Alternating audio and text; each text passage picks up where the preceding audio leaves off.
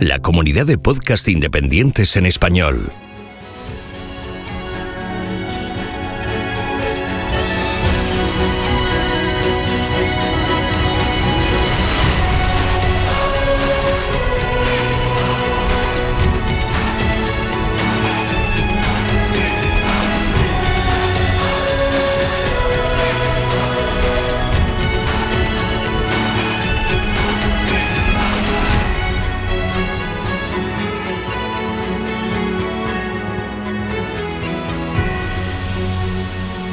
Bienvenido a GeoCastaway.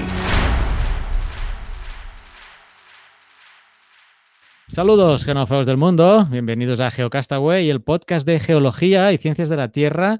Hoy es el programa 127. Más adelante eh, vamos a ver cómo se dice eso en ordinales, pero eh, vamos a presentar a los eh, habituales del programa, como siempre también Oscar, obviamente, desde el otro lado de donde estoy yo, desde el otro lado del Atlántico. Eh, ¿Qué tal, Oscar? ¿Cómo estás? Muy bien, aquí de, de, nuevas experiencias con el Telegram. Nos ha costado un poquito, pero a ver qué tal nos funciona esto. Efectivamente, primera experiencia. Estamos emitiendo en directo a través de Telegram y va a quedar ya en, en formato podcast. También tenemos a Mario, nuestro dino perturbado. Mario, ¿qué tal? Hola, buenas noches. Pues aquí probando este nuevo formato, a ver qué tal sale. A ver cómo va. Sara también regresa, parece que tuvo, que le gustó el año pasado, la temporada pasada. Sara, bienvenida. Hola. Me encanta estar con vosotros. Muy bien, muchas gracias. Y bueno, he dejado no, por último, porque hemos tenido reuniones con su representante, Pedro, Pedro Castiñeiras, que bueno, claro, ahora está al lado de Ferreras y sale en la tele y bueno, pues hemos tenido que doblarle el sueldo prácticamente. Y bienvenido, Pedro, ¿qué tal? ¿Cómo estás? ¿Cómo, cómo andáis por aquí? Luego vamos a tocar un poco la experiencia ¿no? que has tenido estos días y que todavía estás en medios de comunicación con todo este tema del volcán de La Palma y, y, luego nos comentarás un poco, ¿no? Pues sí, la verdad es que está siendo una experiencia, bueno, digamos que complicada, ¿no? Porque la comunicación de, en directo de, de, cómo se está desarrollando un volcán, viendo solo imágenes por, por la televisión, pues es, es bastante complicado, ¿no? Y además, bueno, pues no hay que tener mucho cuidado. Yo estoy intentando pues ser muy cuidadoso con lo que digo, porque claro, ahí si fuera un volcán, si fuera el Teneguía, que fue allí en, en una punta al final de la, de la, palma, que no está nadie afectado, pues, pues vale, pero es que esto se está llevando por delante un montón de casas y, y claro, no puedes decir que es un espectáculo maravilloso porque, porque no lo es. O sea que hay que tener muchísimo cuidado. Sí, así es. Eh, hace, de hecho, estrenamos la temporada 13, que es la temporada que estamos ahora, eh, con un especial que hicimos por Twitter Spaces, también un nuevo formato que hemos probado y el primer programa de la temporada y, y os recomiendo que vayáis a, a, recuperarlo y bueno, hoy vamos a tocar también un poco este tema. Por cierto, para seguir las tradiciones, el 127 en idioma este que le gusta a Oscar, Pedro, ¿te atreves o qué? Para no perder la tradición. 127. Idioma nonagésimo. Pedro, no, no se atreve, no se atreve Pedro a decirlo. No se atreve. 127 avo de toda la perdón, 127 perdón. Espérate, que me, es que le he dado a, a salir sin querer. Eh, no, es centésimo vigésimo séptimo. Vamos a eh, ahí está. hablar con propiedad. Claro. Pues muy bien. Sí, ese es en tu idioma. Pues hechas las presentaciones de los eh, que estamos habitualmente aquí, le voy a pasar la, la, palabra a Oscar porque tenemos un par de invitados, una invitada y un invitado para, para setos un poco también hablar uh, de este tema pues que está de actualidad. Así que, Oscar, coméntanos. Pues bueno, sí, eh, estamos en Geocastaway, es un podcast de geología, hablamos de todo. Resulta que casualidades de la vida, pues un volcán a hacer una erupción en territorio español, en las Islas Canarias, en concreto en la isla de La Palma, y estos mmm, días, hace semana y media ya, casi dos semanas en erupción, hemos ido interaccionando con gente que sabe un poco del tema y hemos intentado invitar aquí al podcast a dos personas, queríamos que fuesen más, pero al final han sido dos, eh, que nos cuenten un poco su visión, su vivencia ahí en el terreno o, desde la distancia de eh, siendo este volcán. Eh, así que por un lado tenemos a Edu, que es homólogo, que eh, está haciendo de los sismos que están habiendo en la zona. Ya. Hola Edu, no sé si estás por ahí. Sí, ¿qué tal? Buenas, buenas noches, ¿cómo estamos? Mucho gusto de tenerte aquí. Estuvo el otro día en el Spaces con nosotros. Nos encanta que esté por aquí y si algún día se anima a explicarnos más cosas, pues siempre será bienvenido, ya lo sabe él. Y Poco por a otro poco, lado poco a poco. tenemos a, a Mary Chey. A Mary Chey, ella eh, me sabe mal porque no he encontrado exactamente eh, tu formación, Chey, pero entiendo que eres volcanóloga, ¿no? No, no, yo no me, at- no me at- Perdona, ¿eh? tranquilo, no, yo no me atrevo a, a definirme como volcanóloga. Yo me defino como pe- petróloga geoquímica, ¿vale? Y es verdad que mi investigación se basa principalmente en el estudio de las rocas volcánicas, pero de ahí a llamarme volcanóloga, Pero sí, mm, lo dejamos en, en, en, pet- Sí. petrología y, y geoquímica, ¿no? sí, y soy, digamos, soy perdona, profesora en la, en la UB, no pasa nada, no pasa nada, tranquilo, no pasa nada, ningún problema. Pues eso, es, ella es volcanóloga aquí en la UV y queríamos también que nos contara ella un poquito eh, lo que es el volcán, no, no tanto predicciones de qué va a pasar o no, porque eh, la geología no es una ciencia exacta y, aún tenemos variables que no controlamos, pero sí que nos gustaría que nos describiera un proceso o cuál es su visión desde su campo de estudio, ¿no? Así que tenemos estas dos visiones, la parte más de la petrología y la geoquímica del proceso y otra de la, una parte más ¿no? Edu, Edu es una parte más, más de escuchar qué, está, qué ruido está haciendo la Tierra, ¿no? Sí, exa- exactamente. Es más, eh, a lo mejor qué está pasando en el momento y ver qué se puede hacer con, con lo que tenemos en ese momento, exactamente, ¿no? Vale, pues como el orden cronológico en este proceso ha sido primero escuchar la Tierra, ver qué pasa, o valorar el evento en sí, si te parece, ¿puedes explicar un poquito cómo empezó esto y, y qué tipo de seguimiento habéis estado haciendo desde el inicio? Bueno, pues esto empezó, si no me equivoco, día 11 de- del mes pasado ya. Joder, que cómo, cómo pasa el tiempo, la verdad.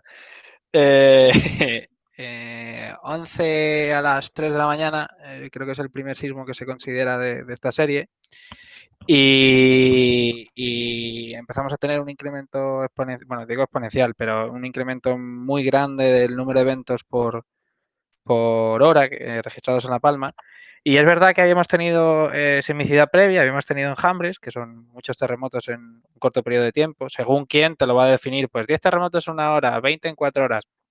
Bueno, no hay una definición formal, formal, pero, pero más o menos es eso, ¿no? Que tengas una, una anomalía de, del número de terremotos por hora en una zona muy concreta. Y, bueno, esto lo habíamos tenido antes, lo habíamos tenido en 2017, 2018, 2020, creo que en 2019 fue que no, que no hubo un enjambre así denso, pero todos habían dado eh, en torno a 20, 17 kilómetros, ¿no? que es la parte, sigue siendo manto eh, aquí en Canarias. Entonces, bueno, pues, pues por esa parte, pues no, vale, eran enjambres, estamos en islas volcánicas acti volcánicamente activas, entonces no, no eran, o sea, era una cosa a la que, a la que prestaba atención, pero no era algo tan inminente como lo que vimos a partir del día 11, ¿no? El día 11 empezamos a tener una sismicidad más somera, en torno a 10, 12 kilómetros, que son, es la misma eh, eh, profundidad y, posición que, los, que, son los terremotos que estamos teniendo en los últimos días. Y, y bueno, esta sismicidad empezó a migrar. Eh, la verdad es que migró muy, muy rápido. Si lo comparamos, no, no, a ver, cada volcán es de su padre y su madre y, seguramente Merichel y, Pedro podrán hablar mejor de esto, pero y porque no todos los volcanes se, comportan exactamente igual. Pero si lo comparamos con, con, la erupción del hierro, que tuvo una fase preeruptiva de tres meses casi, donde la sismicidad migró desde el norte hasta el sur, eh, haber tenido la erupción en tan solo una semana fue muy, muy rápido, sin haber tenido ese, ese proceso pues mucho más eh, distendido en el tiempo. ¿no? Pero también hay que decir que la única erupción que teníamos monitorizada completamente desde la fase preeruptiva en las Islas Canarias había sido la del hierro, entonces era la única referencia que teníamos de, de cómo se podía comportar. Empezó a evolucionar muy rápido esta sismicidad. Eh, si veis que me extiendo mucho, lo que sea, me paráis o si queréis preguntar lo que sea, ¿vale? Que, que yo aquí me pongo a hablar. No, no, tú dale, dale. Vale, vale. Eh, entonces empieza a evolucionar la sismicidad y no recuerdo el día exacto, creo que es el, eso fue un domingo, un sábado, ¿no? El día 11 fue sábado, pues creo que fue el lunes o martes que empezó a registrarse eh, deformación. Ya se habían reportado anomalías en la geoquímica de aguas y también de gases. Eh, creo que es Involcán el que, el que reporta que está, estaba teniendo anomalías en el helio 3 y helio 4. Esto seguramente lo puede explicar mejor el Merichet que yo, porque yo de, de geoquímica no controlo tanto y se empieza a tener una, una deformación de, de 1,5 centímetros. ¿no? Esta, esta, deformación se empieza a acelerar y la sismicidad empieza a ser cada vez más somera, llegando al punto en, en eh, que llegamos a tener sismos en torno a un kilómetro o dos kilómetros de profundidad eh, los, días, los días antes de, de la erupción. Yo estuve de guardia la noche antes de la erupción, eso fue, fue, la erupción fue el domingo, ¿no? Fue el domingo a las 3 de la tarde. Pues a mí me tocó la guardia de, toda la, noche. ¿no? Sí, sí, a la hora de la siesta, pues. La cosa fue que, que, eso, yo me pegué la noche de, de, refuerzo, porque en el IGN tenemos, bueno, el IGN bueno, es, el, es el organismo que se encarga de la vigilancia volcánica y la monitorización a nivel nacional, que es donde curro. Eh, pues bueno, tenemos hay varias, varios grupos y, está el turno 24 horas que hace la revisión constante de las trazas y demás, ayudados con los sistemas automáticos que tenemos montando. Pero claro, como estaba viendo mucha sismicidad, pues apoyamos ¿no? Al, todo el trabajo que hacen ellos. Y me quedé pues toda esa noche de, de guardia, por si acaso se aceleraba, empezamos a ver tremor o lo que sea. Tú me llegas a preguntar a las 7 de la mañana si a las 3 iba a ser una erupción y yo no sabía, yo no te hubiera dicho que, que ese día iba a ser la erupción. Entonces nos pilló bastante, voy a decir que nos pilló en parte por sorpresa. Es verdad que ya teníamos eh, un montón de, de, de, voy a decir, de información de que estaba, de que era que podía ser algo inminente, ¿no? de... de... evidencias, exacto, de una evidencia bastante claro que podía ser algo inminente, pero no sé, yo también te digo, es un poco de, a lo mejor de inexperiencia, ¿no? Porque yo tampoco es que lleve muchísimo, muchísimo en el campo. Pero, pero, pero vamos, o sea, y ya empezó el tremor. eh, Bueno, estábamos empezando a ver el tremor y cuando empezamos a ver el tremor me llega un mensaje del, del geólogo que estaba desplazado a, el de nuestro grupo, Stavros, eh, que ha salido un montón últimamente en, en, noticias y demás. Pues nos manda un mensaje y dice, acaba de reventar. Y nos manda un vídeo, tú que acaba de reventar. Y yo, Dios mío. y, y, bueno, a ver, lo, y eso, eso es más o menos como, fue la parte de, la monitorización previa, ¿no? Es verdad que eh, mucho trabajo, muchísimo trabajo durante esas semanas, muy poco sueño, hubo muy poco sueño y sigue habiendo muy poco sueño, pero sí es verdad que, que, que un, o gran parte del trabajo, el trabajo más duro que he realizado yo por mi parte, porque al final yo me encargo mucho de la, de la monitorización en remoto, yo y mis compañeros, pero bueno, que, es principalmente mi trabajo. Ahora hay gente desplazada y haciendo trabajo de campo, que es una, labor tremenda y muy dura. Pero bueno, que, que, para mí lo más, lo más así más duro fue la incertidumbre, ¿no? De no saber qué hacer, la gente preocupada, eh, la población sobre todo, ¿no? Porque al final lo que estamos haciendo es un servicio a la población. Y intentar transmitir el mensaje más claro todo el rato eh, y a, a, día de hoy, intentar transmitir ese mensaje claro para que la para poder transmitir toda la información que tenemos y que la preocupación sea, o la incertidumbre sea la mínima, la que teníamos nosotros, vamos. No sé si queréis que me siga extendiendo o queréis intervenir. No, no, más o menos ya nos, nos ha quedado claro. ¿no? Básicamente tenemos un, una serie de sismos, ¿no? A ver si te los resumo bien, que están a una cierta profundidad. Poco a poco veis que van, es decir, que eh, lo que crea ese ruido, momentos puntuales de ruido, van subiendo de cota Luego migran hacia otra zona, empezáis a ver abogamiento del material superficial y finalmente hay un sismo más grande que ya hay rotura, empieza el tremor, ¿no? Y de ahí ya empieza sí. la erupción como hemos podido ver.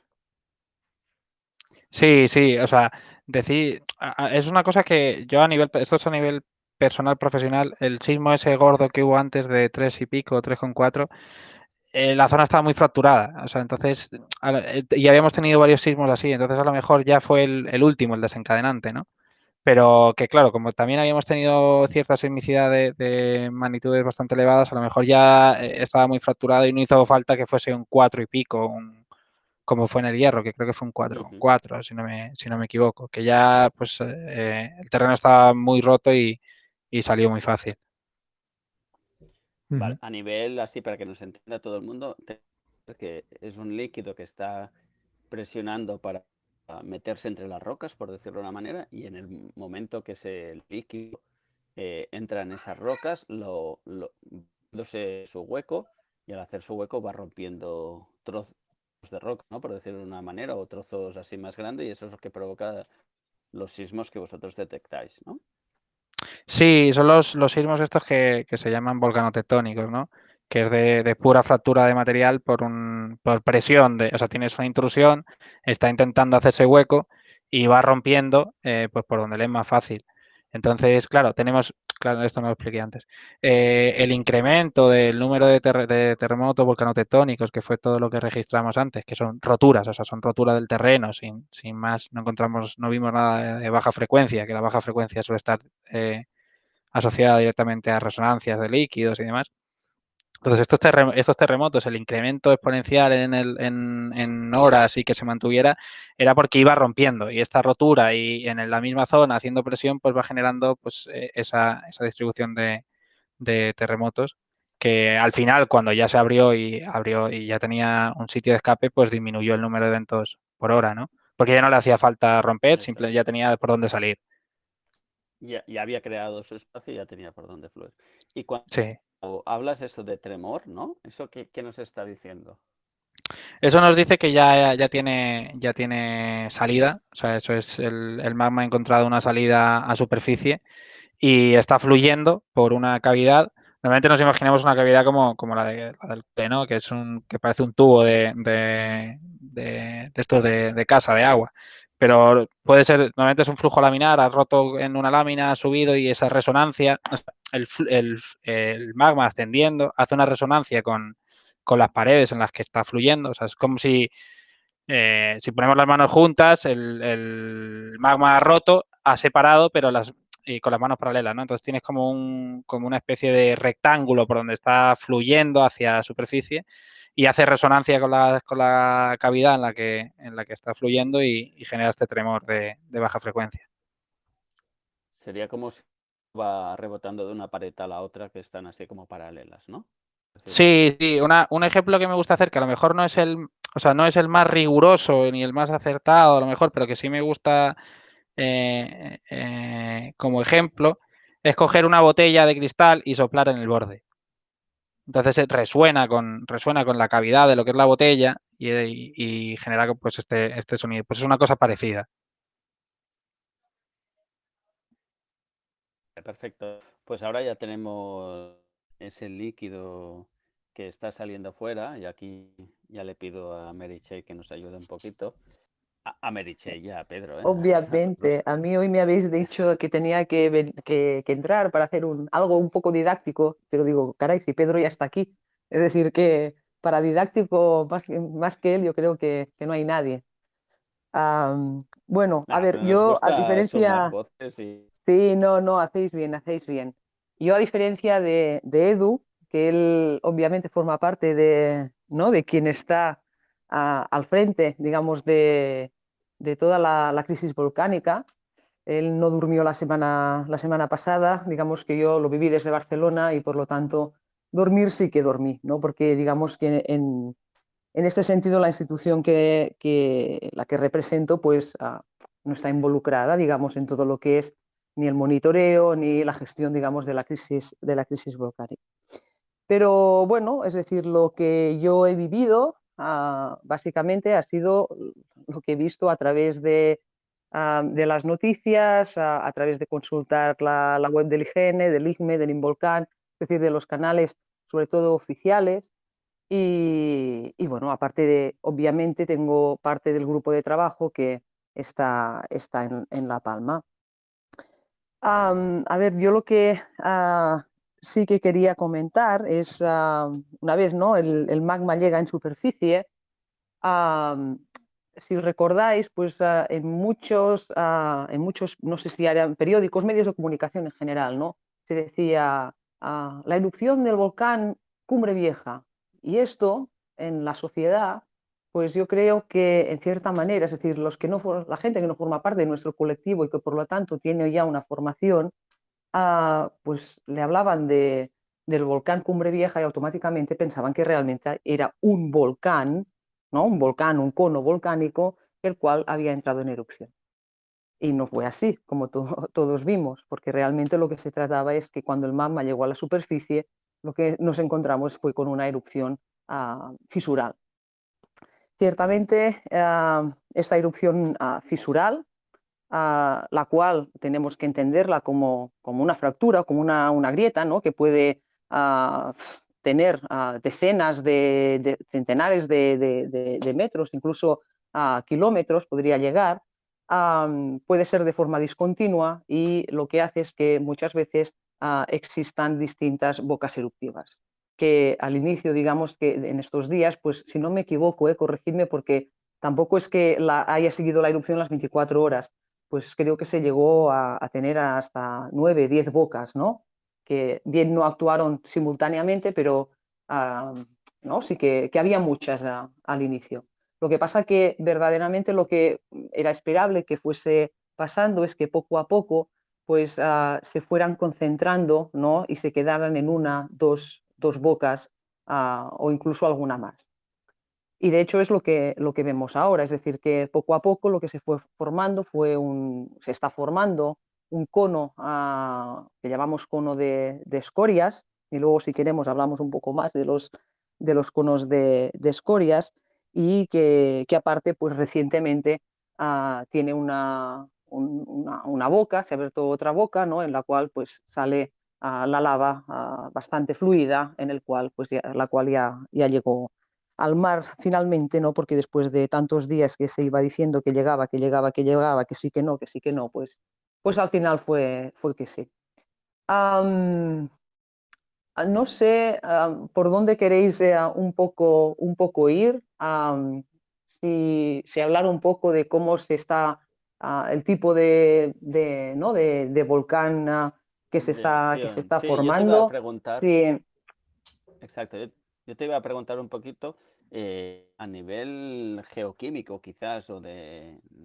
claro, a ver, ha, habido unos pequeños cambios. No sé cómo lo interpretáis vosotros desde un punto de vista. Claro, a ver, lo que vemos, yo creo que la petrología y la geoquímica empieza, eh, empieza ahora, en cierta manera. Es decir, el trabajo del petrólogo y, geoquímico eh, necesitamos, es decir, nosotros, exacto, exacto, es decir, nosotros lo que necesitamos es básicamente las muestras. Nos podemos hacer una idea cuando tú ves el, magma, ves las coladas de lava, ves si son si son más fluidas, si son más viscosas. Sabemos ¿no? que la viscosidad, uno de los parámetros principales que, ah, que la gobierna, pues es ah, la composición, es decir, el contenido en sílice. ¿Vale? Y más o menos puedes hacerte una idea. Y también, si se conoce un poco la geología ah, de la isla y conocemos, tenemos ¿no? erupciones históricas, que bueno, que la mayoría, digamos, han tenido composiciones muy similares, pues ah, es de esperar, ¿no? Que esta tampoco ah, no se distinga muchísimo a las, a las otras. Pero realmente, realmente, ah, el trabajo del petrólogo y el geoquímico del estudio de, las lavas y de los, de los piroclastos ahora empieza. Es decir, ahora, bueno, y hace algunos días, pues hay, hay, muchos científicos que están en el terreno, pues ya están empezando a muestrear y, habéis visto todos ya en las redes sociales ah, que, bueno, que ya se han, ¿no? se han mostrado, yo creo que he visto alguna foto del Involcán de alguna lámina delgada, ¿no? en donde se veía un, piroxeno en el, en el medio.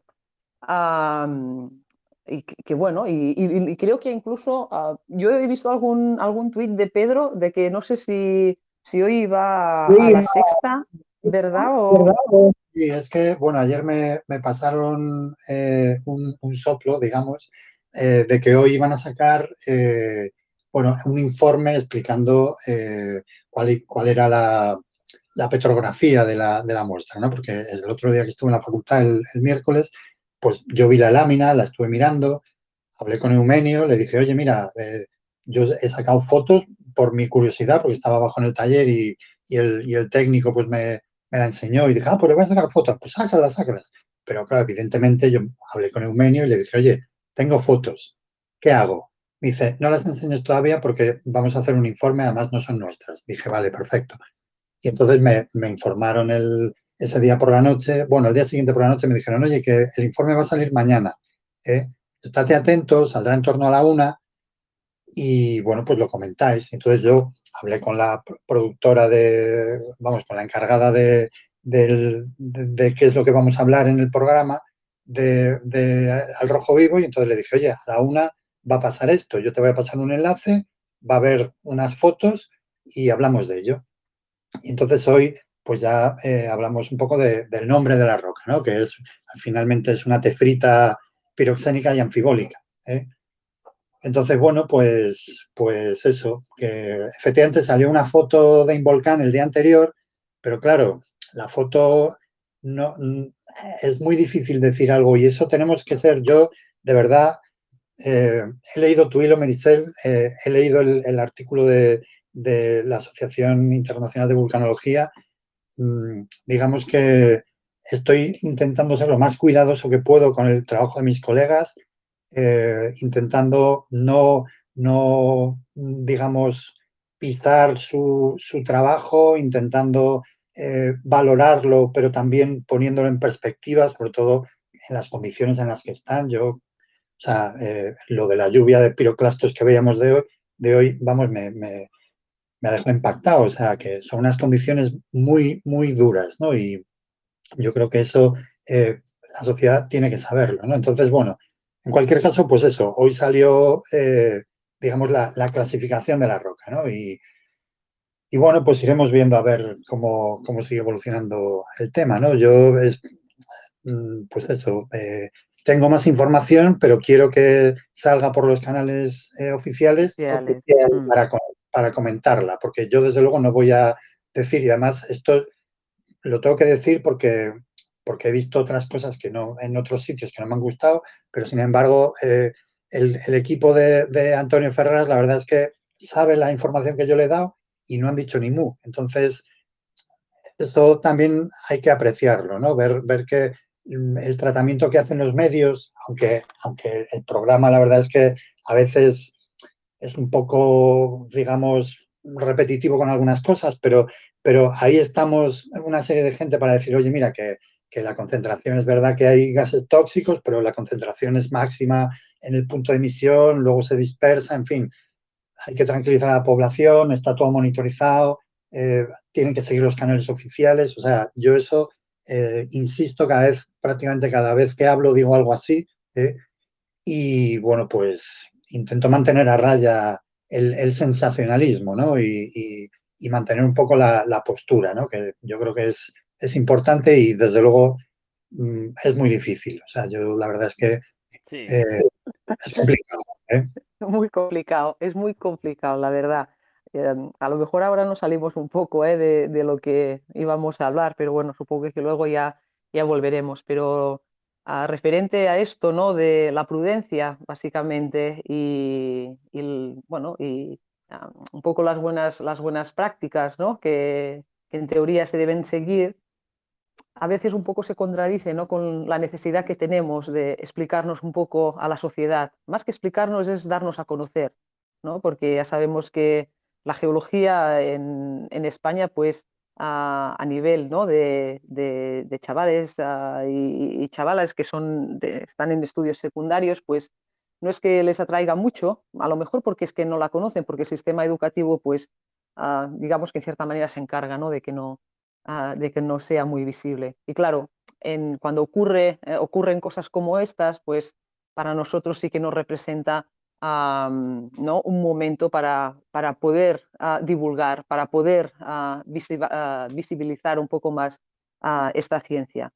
Lo que pasa que, claro, ciertamente esto te choca un poco ¿no? contra la prudencia que debes mantener y estás todo el rato ¿no? sobre un hilo muy fino, estás caminando sobre un hilo muy fino y, a veces, pues bueno, ah, quieres, intentas ser prudente y a veces hay, hay momentos en que te da un poco de, ah, ¿no? de, de miedo decir ciertas, ah, ciertas cosas o tienes que ser muy cauto porque, claro, existen unos canales ah, oficiales y lo que no podemos hacer es ir a, crear alarmismos. Es verdad que luego, pues mi experiencia, pues hay medios de comunicación que por mucho que tú les expliques, pues, pues nada, luego te diagnostican síndromes raras de la impostora, cosas de estas raras, pero, pero, pero no, pasa, no pasa nada. Yo creo que eres, es necesario, es necesario esta, esta labor de, de divulgación. Considero que ah, tú, Pedro, Naum, es- sois muy valientes porque ir al programa de, de- del Ferreras a mí siempre me ha, hecho mucho respeto. Pero, pero, pero sí, hay que ir, hay que ir y siempre con, con, con esta cautela. Y entiendo que, estés, estáis haciendo una la- labor muy buena y, y- y- y creo que incluso es, que, que- que a lo mejor a veces no es divertido. Es decir, que lo pasáis incluso mal por esto, ¿no? De, de decir, hostia, tengo que ser muy prudente, tengo que vigilar mucho lo, lo que digo, ¿no? Porque, porque, bueno, porque estamos en, en- en una situación de crisis, ah, de crisis volcánica, y es lo que decíamos antes. Ah, por delante de todo está toda la gente y allí hay dramas personales, por lo tanto, mm, es mejor no, no alarmar todavía, todavía más cuando no hay necesidad de ningún tipo. Sí, yo... Sí, eh, una cosa, per- sí. perdona. Eh, una cosa en este debate que creo que es import- importante es que eh, nosotros tenemos que ser claros que tenemos una parte técnica, ¿no? que tenemos un conocimiento del evento, que transmitimos una serie de autoridades, pero que la comunicación del riesgo sobre la población en general eh, puede depender de nosotros, pero in- incluye a mucha más gente, desde pues, de psicólogos, de urbanistas, de, comunicadores. somos una pieza más, no somos la única pieza, sino que tenemos que estar preparados para aceptar un rol dentro de, un equipo, ¿no? No, no es solo una cosa de geólogos volcanólogos o sismólogos, sino que es una cosa que influye a mucha gente porque son mucha gente que está pendientes de esta cosa, ¿no? No sé cómo lo ves. Yo el otro día, sí, si me permitís, el otro día lo comentaba, se lo comentaban aún, eh, creo que fue en, este el podcast con vosotros, eh, varias cosas, ¿no? Eh, primero lo que comentáis de, de tener esa precaución, ¿no? De hablar con la población, es, a mí me genera mucha tensión, porque no estoy acostumbrado a hablar en medios al final.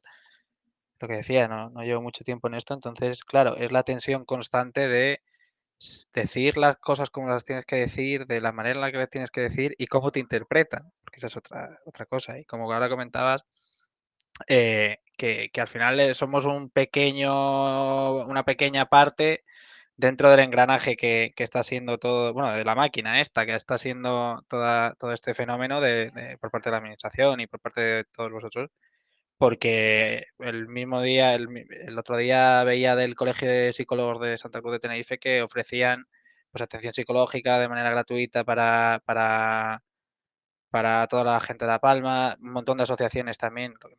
De, de- creo que también del tema de, de arquitectos para la- las escrituras de las casas. Entonces creo que está siendo un, lo que comentabas tú ahora, la labor en general o lo que se percibe desde dentro, ¿no? Que, al final yo, yo estoy un poco dentro y, es un poco complicado intentar tener una imagen de fuera de cómo estaban haciendo las cosas, pero lo que estamos viendo desde dentro es que está habiendo en general mucha colaboración por mucha parte, por ejemplo, todo el curro que os pegáis eh, tú, Pedro y Naún día y día eh, en programas y, divulgando esto con toda la, la- la cautela que, que cogéis, pues eh, creas que no, a nosotros también nos quita en parte eh, una, una parte de la carga del trabajo que tenemos que tener, que bueno, que sí, que estamos saliendo todo el rato en medios de la, por la parte de la monitorización y demás, pero que estéis vosotros ahí y que haya podcasts como este en los que se pueda comentar el fenómeno que está ocurriendo, eh, se agradecen un montón. También otra cosa que comentabas, eh, que a mí hoy me ha sorprendido, por ejemplo, que hoy ha sido la primera vez que entraba en el, en el, en el programa de Ferreras, que me ha sorprendido eh, lo rigurosos que han sido con la información que se quería dar y cuál era la información oficial que se tenía en el momento. Me llamaron varias veces para preguntarme sobre un dato en concreto, para saber si era así ese dato en concreto. que con otros medios de comunicación no he tenido esa, ese buen trato. Buscan un titular, buscan eh, algo que les dé un par de, un par de clics en su noticia, dejando atrás lo que pueda suponer eh, esa noticia para, la población de La Palma. Entonces, sí tengo que decir que, en general, o al menos yo lo veo así, varios compañeros de, desde dentro, eh, está habiendo una labor tremenda por la gente que estáis, que estáis divulgando un montón y, teniendo mucho, mucho cuidado con, todo esto y se agradece un montón. ¿eh? Y yo te tengo que confesar que una de mis motivaciones es precisamente esa, ¿no? Porque estoy viendo eh, liberaros a vosotros de, que, claro, dices tú, joder, es que debéis ser vosotros los canales oficiales. Lo que pasa es que el problema es que mm, como está siendo un seguimiento tan, tan exhaustivo, ¿eh? la cantidad de demás, tú no sabes lo que es que, que te llamen de, o sea, que están llamando a la facultad constantemente pidiendo eh, a gente, están llamando a todo el mundo porque necesitan a gente para, para, los programas esos de la mañana, ¿no? Entonces, claro, están sometiendo a mucha gente a, muchísima presión y digo yo, joder, es que mm, esto tampoco lo puede ser, o sea, tienes que dejar a la gente trabajar. Yo, pues mira, yo doy clase el segundo cuatrimestre, este cuatrimestre lo tengo libre, pues digo, pues a, tumba abierta, a mí qué, más me da, o sea, pues me digamos, me, inmolo aquí por, por, los demás, ¿no? Y, y, luego, pues sí, en cualquier caso es, es un... Es muy complicado. Yo, yo las paso notas. El otro día dije, dije, qué bien que, recordando las palabras de Rosa María, que había dicho Rosa María Mateos, que había dicho, no, pues se encuentra el camino al, al, mar, pues fenomenal, porque claro, todo ese material que se, que se deposita en el mar, pues no sé, no está destrozando el terreno. ¿eh? Y luego dices, pero claro, luego están los pescadores. O sea, entonces es que, claro, lo, llevo repitiendo muchas veces. Digo, mira, es que, y no, he dicho, quería decir una analogía, pero no la digo porque me parece poco respetuosa, pero, pero decir, es que el volcán nos está ofreciendo susto o muerte. ¿eh? Y entonces, claro, estamos eligiendo susto siempre. O sea, es, y hagas, elijas lo que elijas, mm, alguien va a salir perjudicado, ¿no? Entonces, tienes que tienes que intentar, pues eso, poner en perspectiva las cosas y decir, bueno, mira, el ecosistema marino, por lo que se ve en el hierro, se recupera más o menos rápido, el, terrestre está perdido ya, o sea, está perdido. ¿eh? Porque encima, que eso es un tema que yo mm, espero que no voy a tratar porque me está poniendo de los nervios el hecho de que, de que les digas a esta gente, no, es que esto ya no es vuestra propiedad, esto es del Estado. ¿eh? O sea, porque están diciendo, no, es que en la, en la fajana esta del 49, pues ahora está todo lleno de plataneras, ya, pero es que la fajana de ahora mm, va a quedar yerma para siempre. O sea, ¿eh? y no es territorio de los palmeros, es territorio del Estado. O sea, entonces puedes decir, no, hombre, pueden, pueden utilizarla de otra manera, ¿no? Pueden decir, no, pues esto para el turismo y tal, ya, pero es que eh, como un señor que se dedica a los plátanos de repente se va a dedicar al turismo o sea, mm, esto no, o lo de reinventarse es muy bonito para los hippies o lo que sea, pero, pero para una persona que, cultiva plátanos, pues de repente dedicarse al geoturismo, pues como que no le va. Entonces, yo esos temas eh, no, me pienso meter porque, porque además me voy a enfadar. Y entonces, pues bueno, mm, me limito a, pues eso.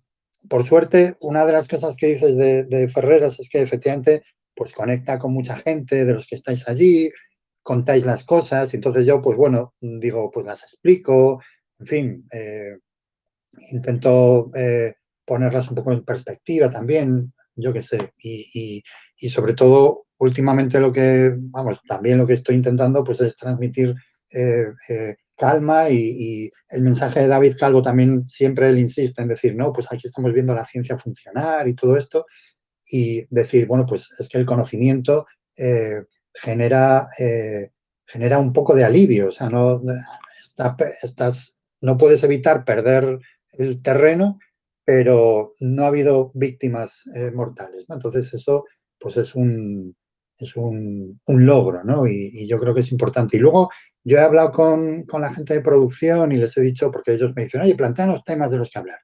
Y yo les he dicho, mira, ¿sabes qué? Yo quiero hablar de la, de la lo que decía Merichel, ¿no? De, la situación de la educación de la geología en España. O sea, porque eh, tenemos que tener en cuenta que, los niños que están, los niños y las niñas que están ahora en, los colegios, ¿eh? serán los profesores de los vulcanólogos y las vulcanólogas que asistan a la siguiente erupción. ¿eh? Entonces, que haya una continuidad en la transmisión del conocimiento es vital, porque si no, los palmeros del futuro mm, pues no van, a, no van a pasarlo tan bien como los de ahora. Entonces, esto también hay que tener mucho cuidado, ¿no? Porque claro, llegas tú al programa y dices, no, yo quiero aprovechar esta oportunidad magnífica, claro, una desgracia absoluta, para vender que la geología es maravillosa. No puedes decir eso, o sea, eso dice, pero tú eres muy sádico, desgraciado, quítate de aquí, ¿no? Entonces, hay que buscar la manera de explicarlo para decir, mira, es que eh, esto va a seguir ocurriendo ¿eh? y tenemos que mantener el, el nivel de conocimiento para que para que, porque el conocimiento evita el miedo. ¿eh? Y con eso, pues eh, tenemos mucho ganado, o sea, mm, quitamos mucha preocupación a la gente, ¿no? Y yo creo que eso, pues, pues es, es muy importante, o sea, y, yo me estoy autoconvenciendo de que, de que es necesario que esté yo ahí ¿eh? Para, pues eso, para transmitir este mensaje, ¿no? Que yo creo que es eh, importante. ¿eh?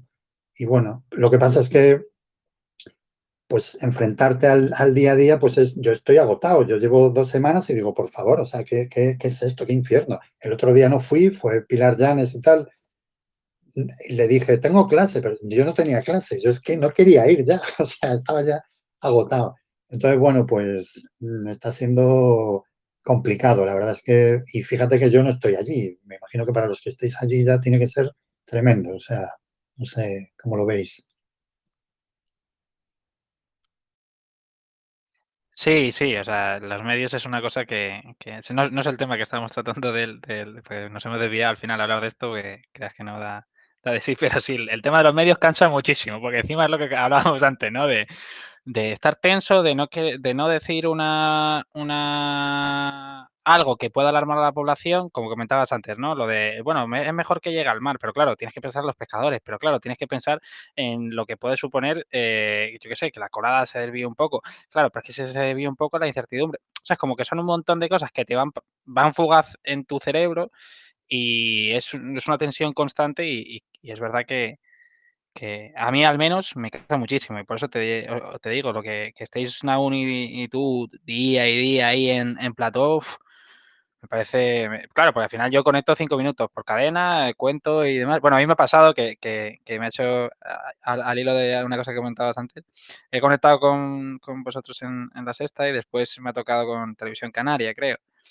Y claro, en ese momento me dice, bueno, ¿nos puedes actualizar a qué altura está la, la colada de lava nueva y a qué velocidad va y demás? Y digo, mira, llevo tres entrevistas seguidas, no he tenido tiempo de actualizar los datos, no sé nada, eh, estoy, intentando dar la información de esta mañana, pero claro, ha estado tan inmediato y se necesita, o sea, como que quieren una información todo el rato tan nueva que a veces no da tiempo y digo, mira, lo siento, yo, yo ahora mismo no te puedo decir nada más, ¿no?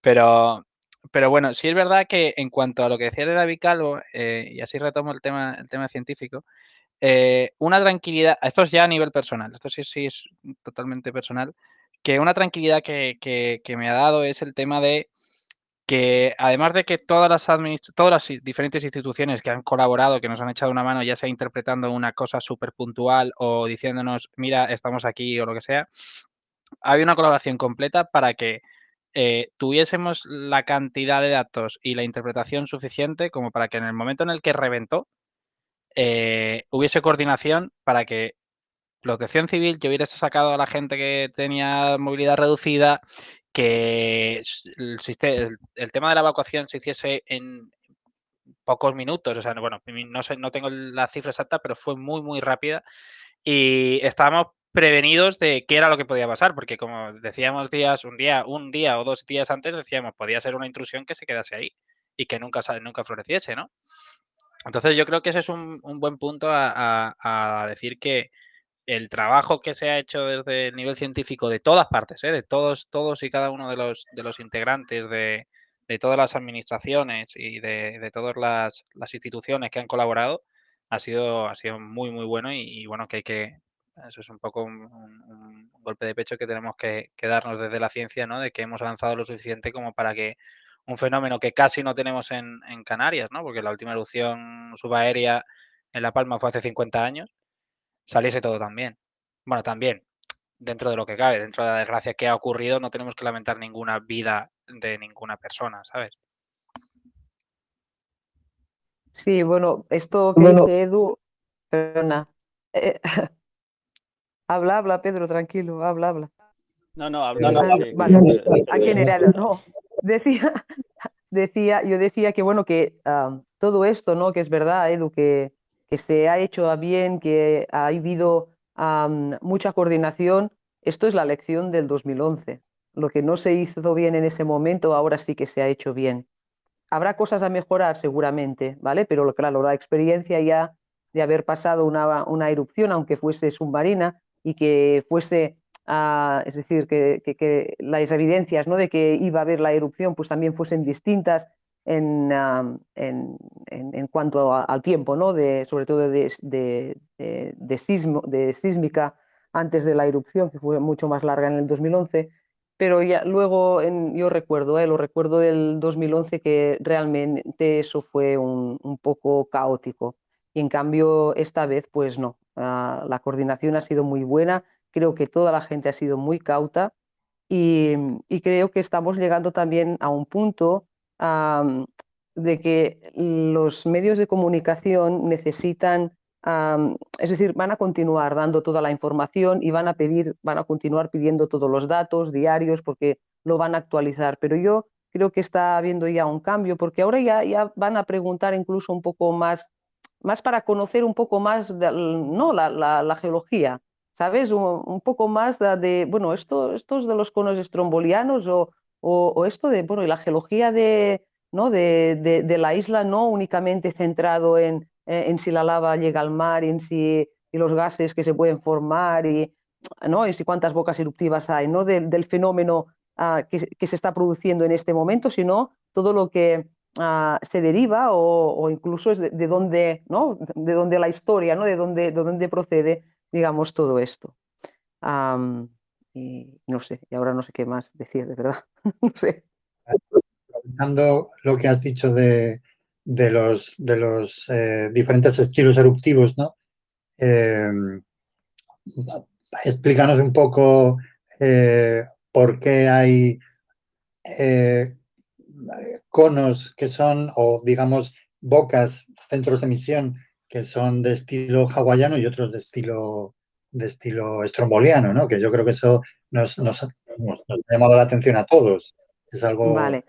muy peculiar. Bueno, a ver, a ver, lo que tenemos, lo que debemos pensar, um, el, el, tipo de, de, de, cono principal ¿no? que, se, que se está formando uh, y que todo empezó por una fisura, es un, un cono estromboliano. Y al igual que el resto de erupciones históricas Uh, que han habido en, en, La Palma, pero no solo las históricas, es decir, podemos ir remontarnos atrás e incluso en el resto de, de, las islas, si por ejemplo miramos a, únicamente el Holoceno, ¿vale? el Holoceno en las distintas uh, islas en que ha habido actividad volcánica, uh, pues vemos que la mayoría de estos, de estos conos son conos de, de escorias, que es un tipo de, de conos que ya conocemos como conos monogenéticos que esto también es otra cosa que, que la sociedad necesita ¿no? saber en, cuando hablamos un poco de vulcanología. Es decir, son, son conos que se forman uh, y que una vez la erupción haya terminado, que puede durar, pues uh, en este caso, pues se hablaba de días o incluso de, de, algún, de algún mes, pues se va a, va a acabar definitivamente, es decir, no van a volver en erupción. Si existe otra erupción, pues va a ser a partir Uh, probablemente de otra fisura. Estos, estos, conos estrombolianos, uh, bueno, estos conos de escoria, se forman principalmente por estas erupciones de que ya desde el inicio se, se, dijo ¿no? que eran erupciones estrombolianas, porque lo que se estaba emitiendo, veíamos la lava efectivamente, pero aparte, pues veíamos también la caída de, de piroclastos, principalmente piroclastos de, de, tamaño lapili, que para aquellos que, no seáis geólogos, ah, pues son aquellos fragmentos que pueden estar, que están entre los 2 milímetros aproximadamente y aproximadamente un poco más de, de 6 centímetros. Había cenizas, obviamente, ah, que son los fragmentos menores de, de 2 milímetros, y también había ah, estas caídas un poco más ¿no? balísticas, digamos, de, de los bloques o las, o las bombas volcánicas, que eran los, los fragmentos más, Ah, más gordotes. es verdad que durante estas erupciones en este, en este tipo de, conos, pues pueden existir distintas fases, es decir, la erupción ah, no tiene por qué estar siempre eh, con la misma intensidad, sino que puede variar a, lo largo de, su duración. Y no es extraño de que, pasemos, por ejemplo, de una erupción estromboliana en algunos casos, aquí no se ha dado, no se ha dado así, ¿no? pero hay veces que puedes pasar a de erupción estromboliana, freatomagmática. Aquí hubo, si no recuerdo mal, la semana pasada, ¿no? Se habló de una interacción eh, con, con, del magma con, con, agua, ¿no? que dio algún episodio más de...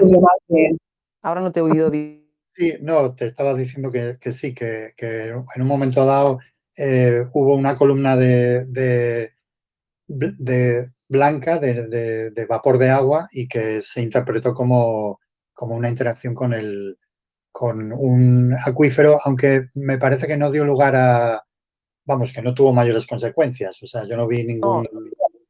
¿eh? No, no, es decir, no sé, es decir, no sé, no creo ni que, ni que haya ningún depósito, ¿sabes? Que sea bastante ah, importante como para hablar de, de, una fase freatomagmática, porque fueron eh, fueron episodios muy, ¿no? Eh, muy cortos, eh, fueron instantes, digamos, en este sentido. sí, muy locales. Sí, exacto.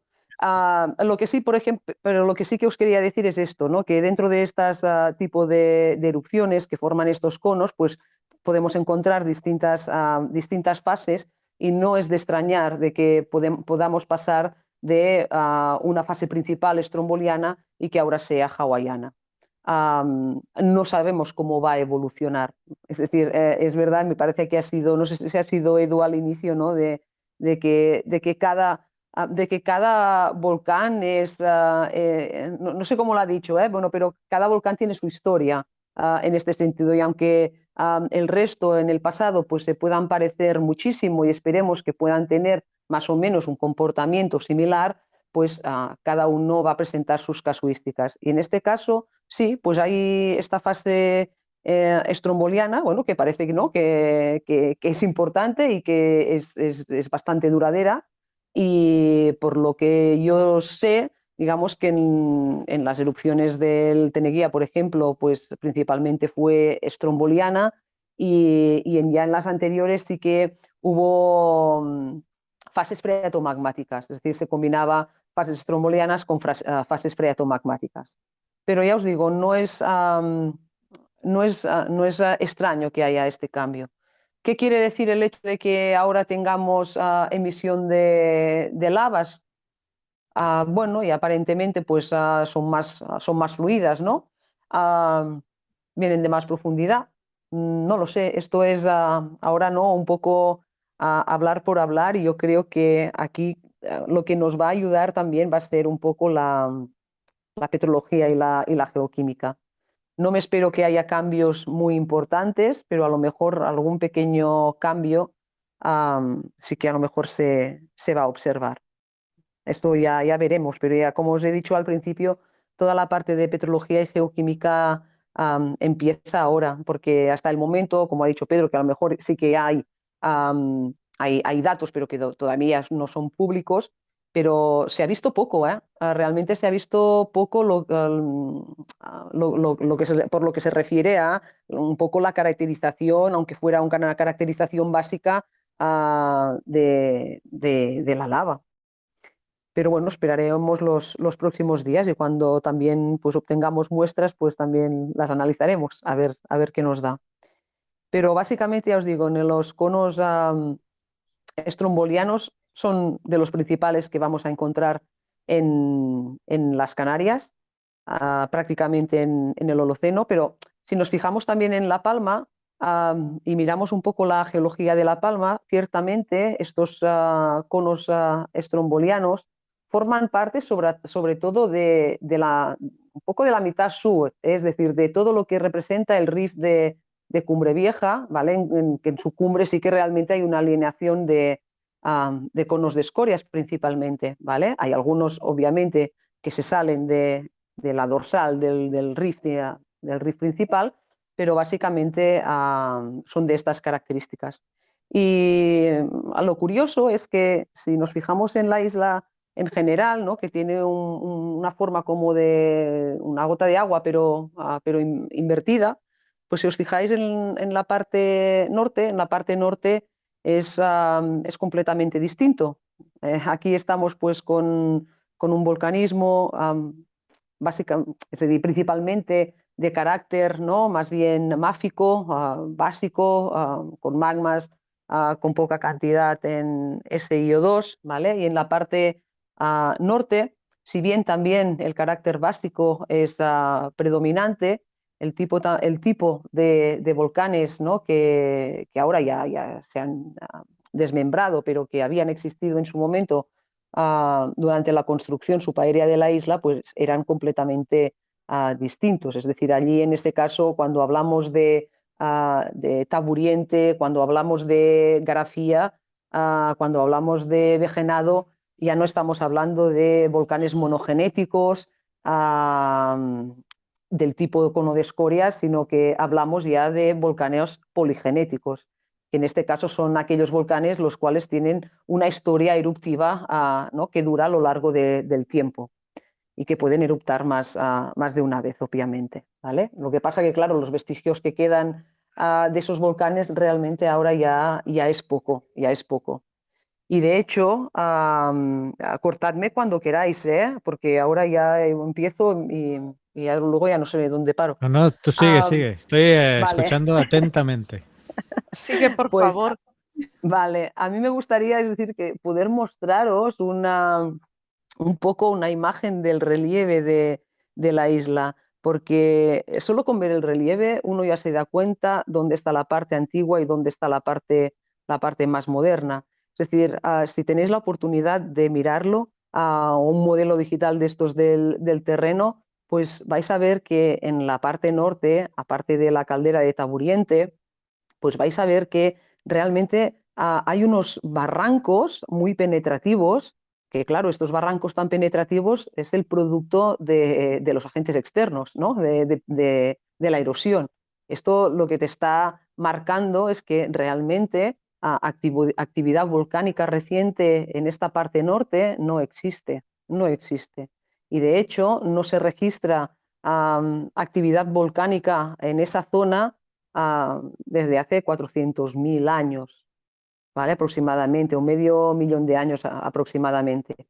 En cambio, la parte donde ahora tenemos a Cumbre Vieja, si, uno se fija, pues ah, parece como un tejado ¿no? de, de una casa en la cual tú tienes la, la cumbre, que tienes la alineación de volcanes, y luego, bueno, tienes todas las laderas, ladera este y ladera, y ladera, y ladera oeste.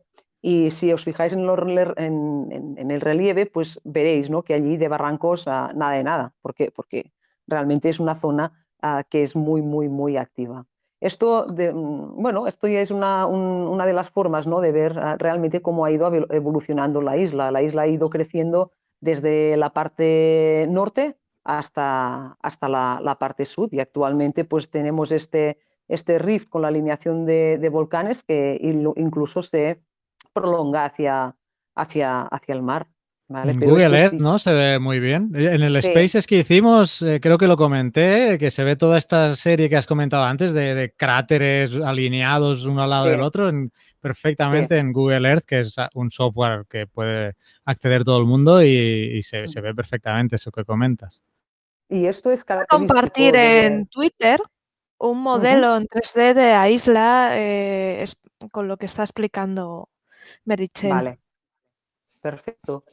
Pues ah, genial. Esto, estas alineaciones, pues ah, no es única en La Palma, ¿eh? Es decir, si por ejemplo os vais a la isla vecina, ¿no? Que sería eh, el Hierro, pues el Hierro, lo que podéis ver es que las alineaciones están eh, en, en los tres riffs, es decir, no solo en uno, sino en los tres.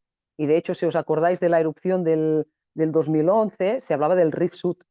Se iba hablando del Rift Sud, que es bueno, la población donde, donde está, digamos, la población de referencia era la Restinga, ¿vale? Pero se, se hablaba de que el volcán submarino en el Rift Sud de la isla de, de la isla de, ah, del Hierro. E incluso si nos vamos a, a las islas más ah, orientales, más antiguas, pues por ejemplo tenemos todo el complejo del Timanfaya, ¿de acuerdo? Y también tenemos una alineación de, ah, de conos de escorias y de, y de hornitos, ¿vale? Ah, que también se ve muy bien.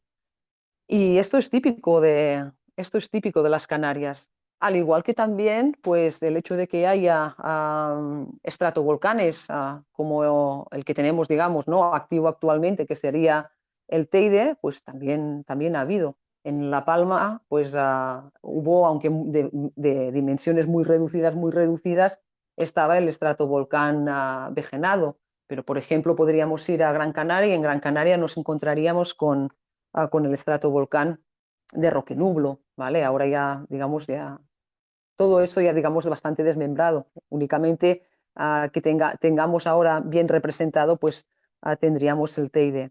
Y obviamente ah, estas islas, que son islas oceánicas, ah, sobre todo en los, ah, eh, en los estadios iniciales de, de sus formaciones, suelen formarse volcanes, volcanes en escudo. Y lo que os comentaba antes, ¿no? de que en el caso de, de La Palma os he hablado de, del volcán Grafía y el volcán Taburiente, pues estos dos eran, eran volcanes en, en escudo.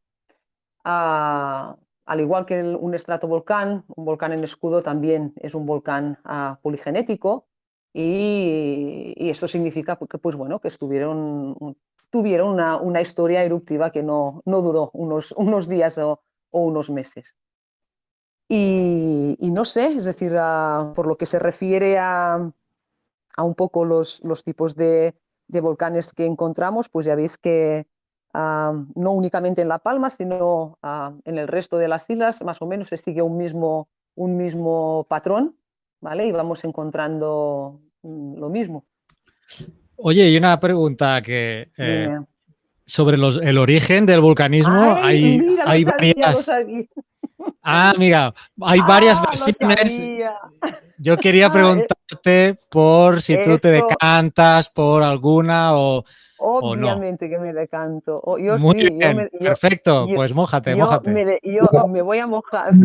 Ay, me voy a mojar, madre mía. Por cierto, Pedro, Pedro se ha llegado a mojar. No recuerdo si se ha mojado Sí, en el sí, programa. sí, se mojó. Yo lo oí la semana. Ah, vale, el- vale. Cuando hicisteis, cuando hicisteis ah, el- la otra vez, ¿no? Que lo hicisteis a, través del, del tweet.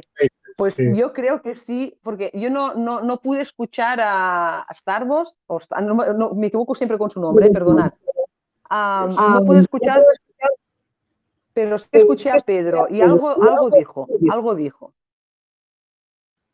Espera, a ver, Pedro, Pedro, que querías hablar.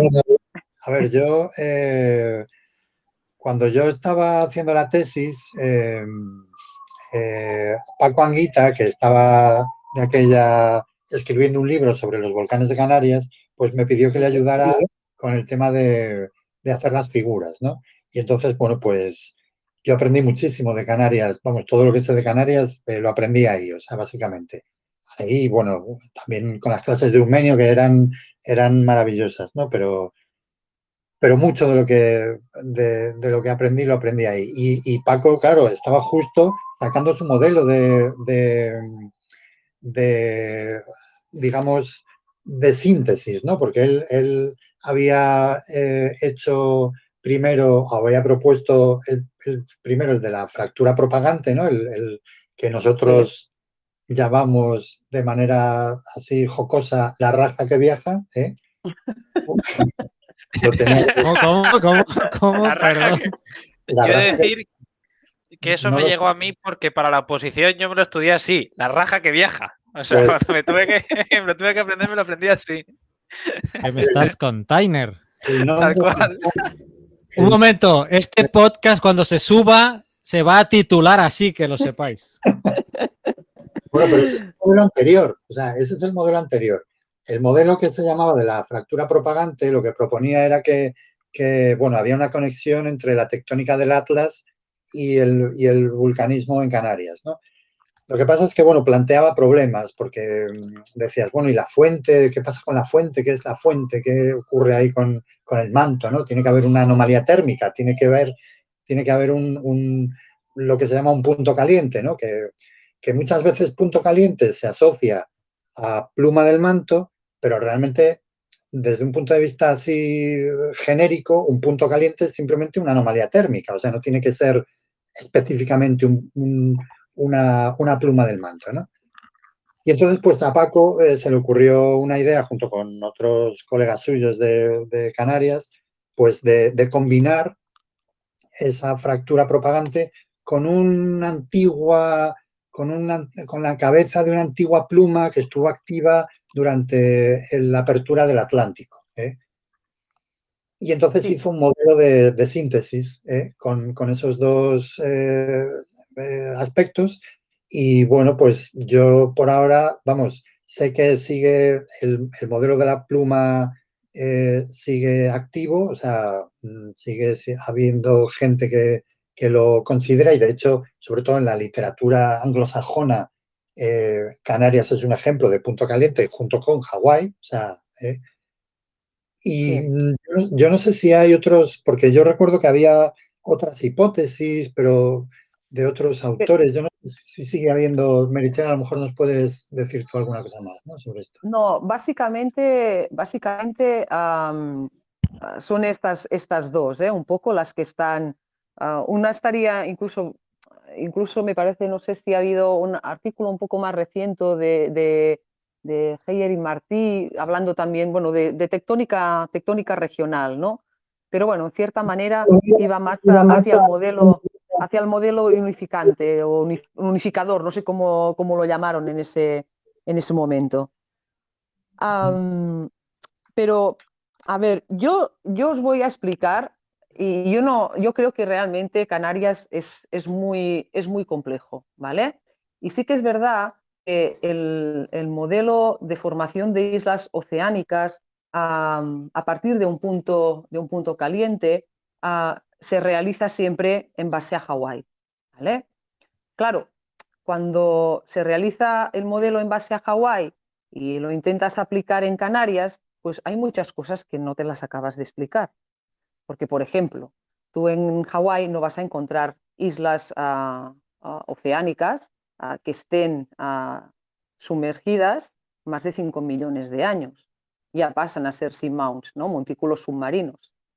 En cambio, ¿qué tenemos? Pues tenemos que, cuando nos fijamos en, las Islas Canarias, en las que sí que hay ¿no? una, un, una, una progresión de la edad desde la parte más oriental, ¿no? donde, encontramos Lanzarote y Fuerteventura, hasta que llegamos a la parte más occidental con, uh, con uh, el hierro, con La Palma y, y, y el hierro, uh, pues claro, las islas más antiguas tienen la parte emergida, tiene aproximadamente unos 25 millones de años. Y esto realmente pues era un poco difícil, ¿no? De, inicialmente parecía un poco difícil de explicar. Pero, por ejemplo, eh, os, pongo, os pongo cómo, es decir, cómo se puede explicar todo esto. Es que tenemos que considerar que ese modelo que está basado en Hawái literalmente no es aplicable en las Canarias, porque básicamente Hawái se encuentra en una placa que es una placa uh, mucho más uh, fina, uh, es una placa mucho más joven y que además se mueve a una velocidad menor ¿no? que la placa donde tenemos las, uh, las Islas Canarias, que es una placa de edad jurásica, por lo tanto es vieja, ¿vale? Es muy gruesa y se desplaza a una velocidad muy pequeña. Luego los estudios de uh, formación de islas oceánicas en función uh, de la velocidad y del grosor que tiene la placa, pues te dicen que en aquellas placas donde tú tienes una velocidad elevada, pero la placa es, poco gruesa, pues sí que tienes la opción ¿no? de crear uh, una isla oceánica eh, teniendo un punto, un punto caliente. Siempre estoy teoría del punto caliente. Y en el caso también, ah, en el otro extremo, de tener una placa que sea muy gruesa, pero que se mueva a una velocidad muy lenta, como es en el caso que nos encontramos aquí, pues también tienes la opción de que se te pueda crear una isla oceánica. No solamente esto, es decir, si también os miráis un poco la morfología, ¿eh? la morfología de las islas, y os fijáis un poco en cómo son, pues fijaros realmente que Lanzarote y Fuerteventura están completamente erosionadas, están desmanteladas. ¿Por qué no? ¿Por qué realmente todavía las encontramos emergidas?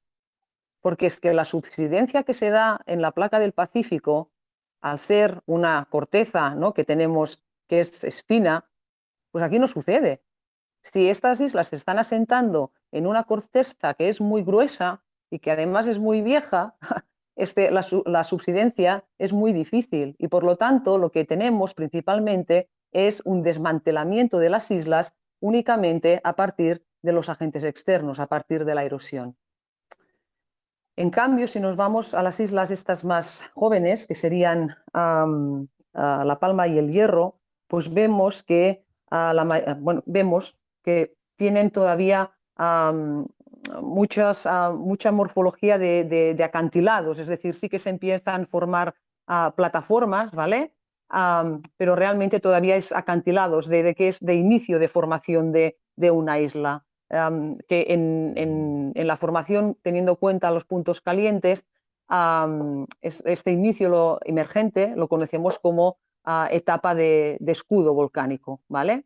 Porque se suelen formar distintos volcanes en escudo, ¿vale? Ah, que se van sucediendo en el, en el tiempo y que, uh, ¿por qué lo llaman en volcán, bueno, eh, en escudo, etapa en escudo? Pues porque estos, ah, porque estos volcanes en escudos pues parecen, ¿no? El escudo de, de un guerrero, básicamente. Es decir, hay, hay, seguramente hay cosas que pueden resultar un poco difíciles de poder explicar a partir ¿no? de, la hipótesis del, punto, del, punto, caliente, pero ah, no son tantas como las que se decían inicialmente, ¿de acuerdo? Sino que realmente eh, el punto caliente todavía ah, te puede responder a, las, ¿no? a las, a las mm, problemáticas iniciales ah, que podían surgir. Otro ejemplo por, e, os pongo muchas de estas islas, bueno, muchas de estas islas, en, una, en, las islas que tienen a la formación, en la formación, perdón, de, las islas oceánicas de intraplaca, de gracias formadas a un punto caliente, pues lo que sí que se tiene es que existe ah, una, fase emergente, como he dicho, ¿no? de, volcán en escudo, luego existe una fase de inactividad volcánica, eh, la cual puede mm, tener tranquilamente eh, 3, 4, 5 millones de años, para luego volver a reactivarse. ¿vale? Esta reactivación ah, es la etapa que, ah, que nosotros llamamos etapa de rejuvenecimiento. Y finalmente, pues lo que tenemos es la, etapa final de desmantelamiento y, erosión.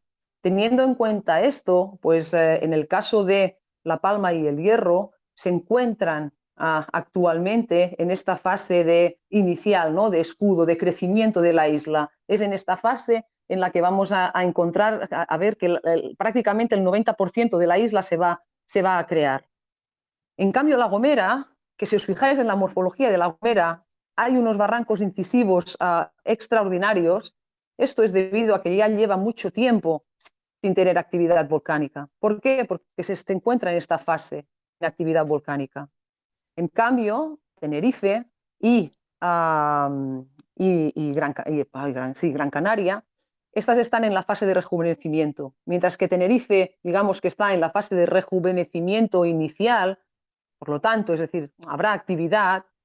En el caso de Gran Canaria, si bien en el Holoceno tenemos, más, tenemos 24 ah, conos estrombolianos, ¿vale? que no es poco, ah, durante el Holoceno, pues ah, sí que está ya en una fase de rejuvenecimiento tardío. Y obviamente lo que sí que tenemos es que eh, Lanzarote, como ya he dicho antes, y Fuerteventura están en esta fase final de desmantelamiento. Algunos de vosotros me podéis preguntar, ah, amiga, ¿y tú luego cómo lo explicas? Que el hecho de que en Lanzarote en época histórica haya habido erupción. ¿Cierto? Pero esto luego ya nos tendríamos que ir al manto. Me gustaría eh, enseñaros algún, algún gráfico, pero claro, tenemos que, tener en cuenta la particularidad que presenta la localización de las Islas Canarias. Y es que, bueno, se encuentran en, una zona de, intraplaca, pero a diferencia de Hawái, ¿no? que se encuentra en medio del nada, pues nosotros ah, tenemos pues que a, 11 kilómetros ah, ya tenemos eh, el continente africano.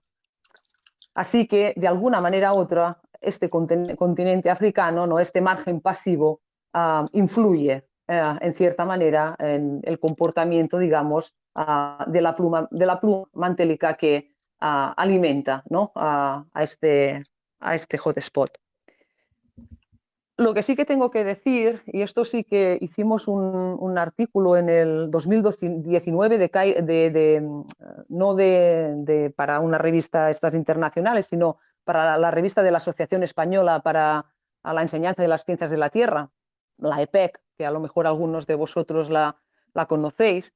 Y allí sí que se, hizo un, artículo sobre, hablando de plumas mantélicas, de, puntos calientes, ¿no? Eh, revisando un poco los tipos de, o, las localizaciones de las plumas mantélicas, los tipos, cómo los clasifican. Y ciertamente si Hawái está clasificada con un tipo de pluma 1, es decir, de alta vigorosidad, digamos que eh, en Canarias ¿no? la, gente que, lo estudia y que realmente piensa que existe pluma mantélica, pues digamos que Ah, la pluma sería menos vigorosa ¿no? que la que está actuando en, en Hawái.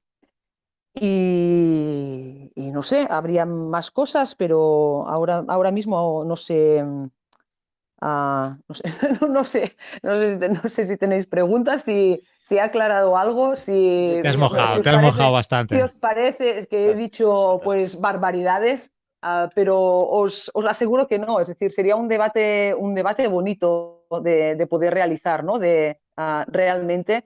Y, sí que es verdad, yo creo que ah, la del hotspot, esta teoría e, está más extendida fuera que aquí, en, el, país.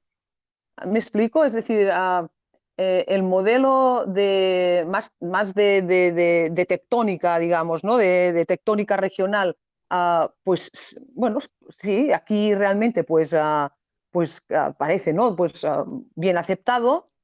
En cambio, cuando miras los artículos, y ya lo ha dicho a Pedro, ¿no? anglosajones sobre todo, pero bueno, también trabajando, bueno, bueno, hay más, incluso un poco, sí, más gente que también ya apoya directamente también la teoría del hotspot. Bueno, directamente ya no se plantean ah, nada más, ¿eh? no sé si por ah, desconocimiento o porque realmente pues, son fieles, digamos, a, esta teoría. no lo sé, yo me he mojado. Ah, esto a lo mejor me, me, trae consecuencias de haberme metido en un berenjenal, porque meterse en el origen de las, de las Canarias obviamente es meterse en un berenjenal pero, pero aquí un poco mi, mi aportación ¿no? de algunos, algunas evidencias ¿no? o, algunas reflexiones que hay cosas que a mí, digamos, la, la, otra teoría no me lo acabaría de, de explicar. Sobre todo esto, ¿no? De, de, que estas islas pues tienen periodos de inactividad volcánica. En Gran Canaria, por ejemplo, tenemos el periodo de actividad volcánica fue de aproximadamente 5 millones de años entre la etapa que nosotros llamamos inicial ¿no? de, escudo y, la etapa de rejuvenecimiento. Ah, claro, todo esto, ¿cómo os lo explicamos? Si no? no sé, bueno, yo creo que es, un debate abierto y, esto es bueno porque esto es ciencia y, es, es, bueno que haya debate y que no tenemos que estar todos, ah, todos de acuerdo y estoy segura que nadie tiene la verdad absoluta de todo esto. Esa es la frase que... Esa es la frase que a veces se comenta, un afloramiento, dos geólogos, tres opiniones, ¿no? Sí. sí. Yo te quería eh. preguntar, Medichey, la verdad es que nunca lo he mirado mucho, ya eh, escuchando tu explicación estaba mirando el mapa eh, del Google Earth de la costa africana, por decirlo de una manera. Sí. Y debajo de Canarias se siguen viendo algunos conos o se intuyen lo que parece que sean unos Sí. volcanes submarinos. A ver, a ver, Y, hay y unos conos, y hasta Cabo Verde también tenemos volcanismo. Entonces, ¿hay alguna relación en todo esto o, o son procesos muy diferentes que no tienen nada que ver? a ver, hay montes submarinos, ah, bueno, y son, son conos submarinos, obviamente. Algunos están al sudoeste de El Hierro, a los cuales ah, fueron datados y salieron edades aproximadamente de 130, si no me equivoco, ¿eh? 130, 120, 150 millones de años, ¿vale? Claro, ¿cómo ah, se interpreta esto desde el punto de vista de hotspot? Pues que ah, estos, estos conos submarinos no tienen nada que ver, digamos, con la, la actividad de, de la pluma mantélica. En cambio, si nos vamos más hacia ah, el norte, existen también unos, ah, unos ah, conos submarinos que tienen de edad el más antiguo, sesen- sesen- sí, 68 millones de años. Y sí que existe una progresión, ¿vale? De edad, de que cada vez vas encontrando que estos seamounts son cada vez más jóvenes. Y de hecho, ah, se habla de la provincia volcánica canaria. Y cuando hablamos de la provincia volcánica canaria, no únicamente nos referimos a las islas, islotes, ¿no? que conocemos y que están emergidos, sino también a, estas, a, estos seamounts que se encuentran un poco más a- al norte. ¿Vale? Y que ya te digo, tienen aproximadamente el más, el más antiguo 68 millones de años, que es el que se encuentra más al norte. Parece que se llama Lars o, algo así.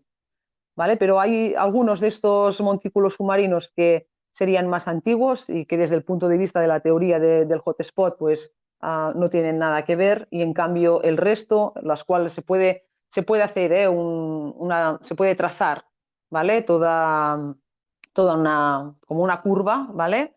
Ah, que te estaría indicando un poco ah, la progresión de, de edad.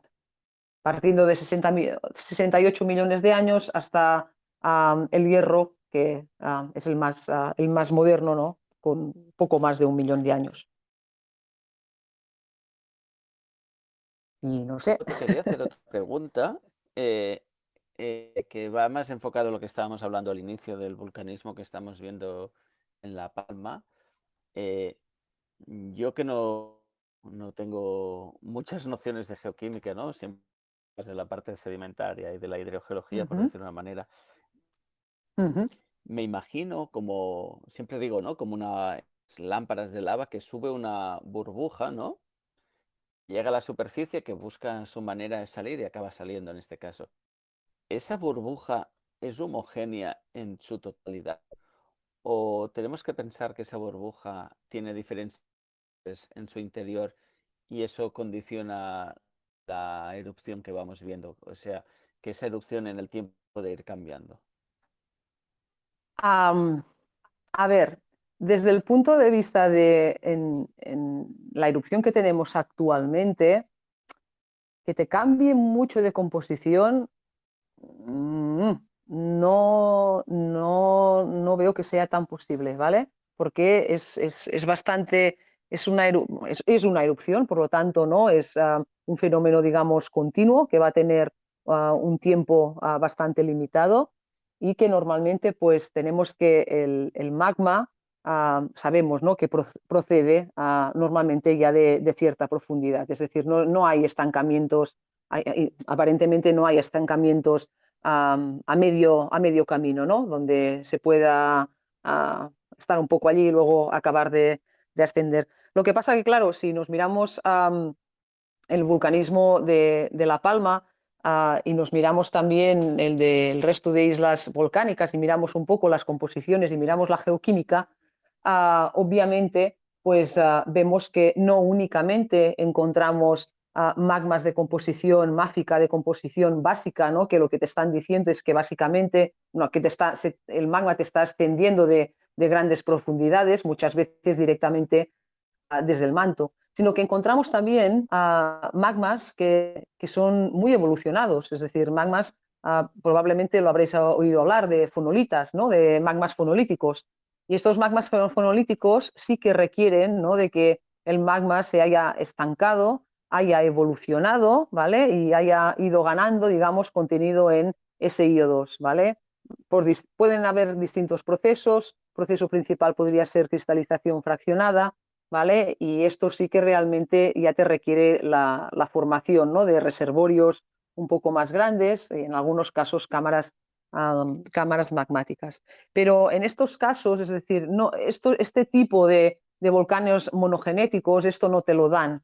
Te lo dan, por ejemplo, los estratovolcanes, ¿vale? Estos estratovolcanes que son ah, volcanes poligenéticos, que tienen una historia mucho más larga, ah, distintas erupciones. Cuando tú ya tienes distintas erupciones, ciertamente ah, pueden ser cambiantes las composiciones a ver, nos podríamos cambiar de contexto tranquilamente, nos podemos ir al Vesubio, por ejemplo, y si, si eh, tenéis un poco en mente a las erupciones del Vesubio, seguro que os viene en mente la del 79, ¿vale? La del 79, las la, los, uh, cantando, los piroclastos, ah, principalmente, los, piroclastos que fueron emitidos, pues eran ya de, composición casi fonolítica pero si nos fijamos en las, erupciones más recientes de inicios del siglo XX en el Vesubio, pues ah, fue una erupción, en ese caso, estromboliana y que emitió pues, magmas de carácter básico, ¿vale? Pero claro, estamos hablando en ese caso de un volcán que su historia ah, reciente se remonta a 25.000 años atrás. Y en cambio, lo que estamos tratando ahora ah, en estos días son volcanes inicialmente ya de tamaño muy menor y, aparte de esto que tienen una duración, pues sabemos, completamente limitada, ¿vale? No sé si, te, si más o menos te he respondido un poco a, la pregunta. Sí, perfectamente. Vale. No sé si Pedro quiere añadir algo O eh, corregir, a, lo, mejor digo. Por favor, yo, yo corregir, yo soy el, corregido. Eh, alguna vez ha sido. Bueno, me parece muy interesante esto, sobre todo porque, claro, todos, cuando, cuando yo lo he visto en la televisión, ¿no? Como hay tanta, tanta, tanto desconocimiento, ¿no? Sobre, sobre el tema, pues dices, dices, no, es que los, los volcanes pueden cambiar de estilo, ¿eh? Y entonces ya dicen, ah, pero entonces puede ser explosivo, ¿eh? Y, dicen, no, hombre, a ver, de estilo relativamente, o sea, no, no van a andar, tienen un rango de, movimiento, ¿no? O sea, no, no se espera ¿eh? que, vayan a resultar de repente, que vaya aquello a, saltar por los aires. O sea, entonces, esto que has comentado yo creo que es, muy interesante para, bueno, para transmitir un poco de, tranquilidad, ¿no? Y de decir, mira, es que mm, el conocimiento que ya hemos adquirido de de las erupciones anteriores, ¿eh? lo que nos está indicando es que mm, pues va a continuar así, ¿eh? que no va a haber, no va a haber eh, procesos que mm, modifiquen el estilo eruptivo mm, con mucha, vamos, mucho, ¿no? Entonces, pues eso a mí me parece, me parece importante y me parece un aporte, claro, cuando te preguntan, ¿qué, qué, para qué sirve la petrología? ¿no? Pues yo creo que la petrología, uno de los de los factores es, este, ¿no? Luego, bueno, hoy, hoy me he quedado con ganas de, contar un poco más de las láminas. Yo quería que las dejasen y contar que si los nícoles cruzados y todo eso, pero no, le debieron, gustar mucho porque además era una mala hora. Si, yo que sigo ahora el programa porque estoy metido dentro, pues a partir de la, de la una y media, dos, que fue más o menos cuando metió, eh, cuando pudimos meter lo de las láminas, pues este lo que hace es hace una especie de recapitulación de lo que se ha ido hablando y pone repeticiones de cosas y tal. Y claro, poner algo nuevo a esta hora mm, y darle mucha, mucho énfasis, pues no, no entra en su, en su dinámica, ¿no? Entonces, bueno, pues... al personal, ¿no?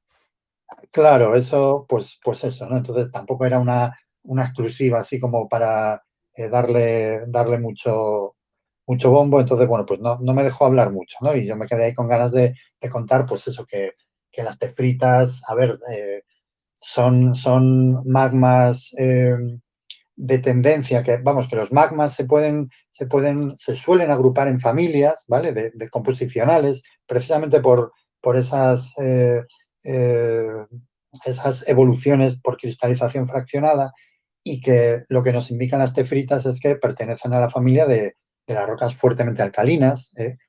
y que la información que nos dan estas rocas, pues es, eh, sobre todo nos hablan de un, de un tanto de fusión parcial del manto bajo. ¿eh? Que claro, esto Sí, exacto. sí puede resultar engañoso porque dices, ah, entonces es que ha fundido muy poco.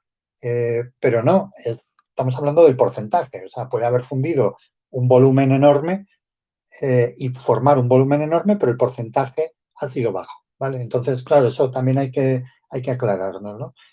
Y, y efectivamente lo que dices es verdad que no, no se esperan, o vamos, no se esperan grandes cambios, sino, a- digamos, a nivel de, de composición de la roca total. ¿eh? Sin embargo, yo creo que resultará muy interesante eh, el estudio de, de, de los minerales, ¿no? de la química mineral. ¿eh? Va a ser, y Creo que sí. Sí, eso lo que pasa es que no es un estudio para hacer ahora, porque ahora tienen, evidentemente, tienen que estar centrados en dar una información que sea útil a los, a los servicios de emergencias, ¿no? Pero en el futuro, eh, mm, esos estudios ya más detallados de, de- de cómo ha, ha evolucionado, de cómo ha ido moviéndose el, el magma desde, desde su formación en el manto a la profundidad que fuera, y sus distintas etapas, si las ha tenido de estancamiento, que eso también nos ayuda a, pues eso, a saber que si tenemos terremotos a 30 kilómetros, pues oye, sabemos que, que eso es algo que de repente ha, aparecido ahí y que, y que es algo que, bueno, pues se puede quedar ahí estancado, pero que si, si las circunstancias lo favorecen, pues puede empezar a subir, ¿no? Y tenemos que estar ya po- poniéndonos las pilas con la monitorización, ¿no? Entonces, bueno, es un trabajo de ciencia básica que, que tú le dices a cualquiera, oye, te frita piroxénica anfibólica y te mira como diciendo, pero ¿qué me estás contando? ¿eh? Pero que tiene finalmente, o sea, puede llegar a tener implicaciones sociales, ¿no? Y yo creo que eso, pues, eh, conviene, conviene eh, enfatizarlo porque, no es muy complicado a los profesores de petrología, sobre todo endógena, ¿eh? tanto la ígnea como la metamórfica, mm, poner, poner, Doy fe de lo que Sí. vas a decir antes que lo digas. claro, poner eh, analogías o, o- o- o- o aplicaciones o decir, no, pues esto sirve para, para algo, ¿no? O sea, y, y- y eso es una de las motivaciones, o sea, es algo que, que motiva a los estudiantes. Cuando tú a un estudiante le explicas que eso sirve para salvar vidas, pues de repente presta mucha más atención.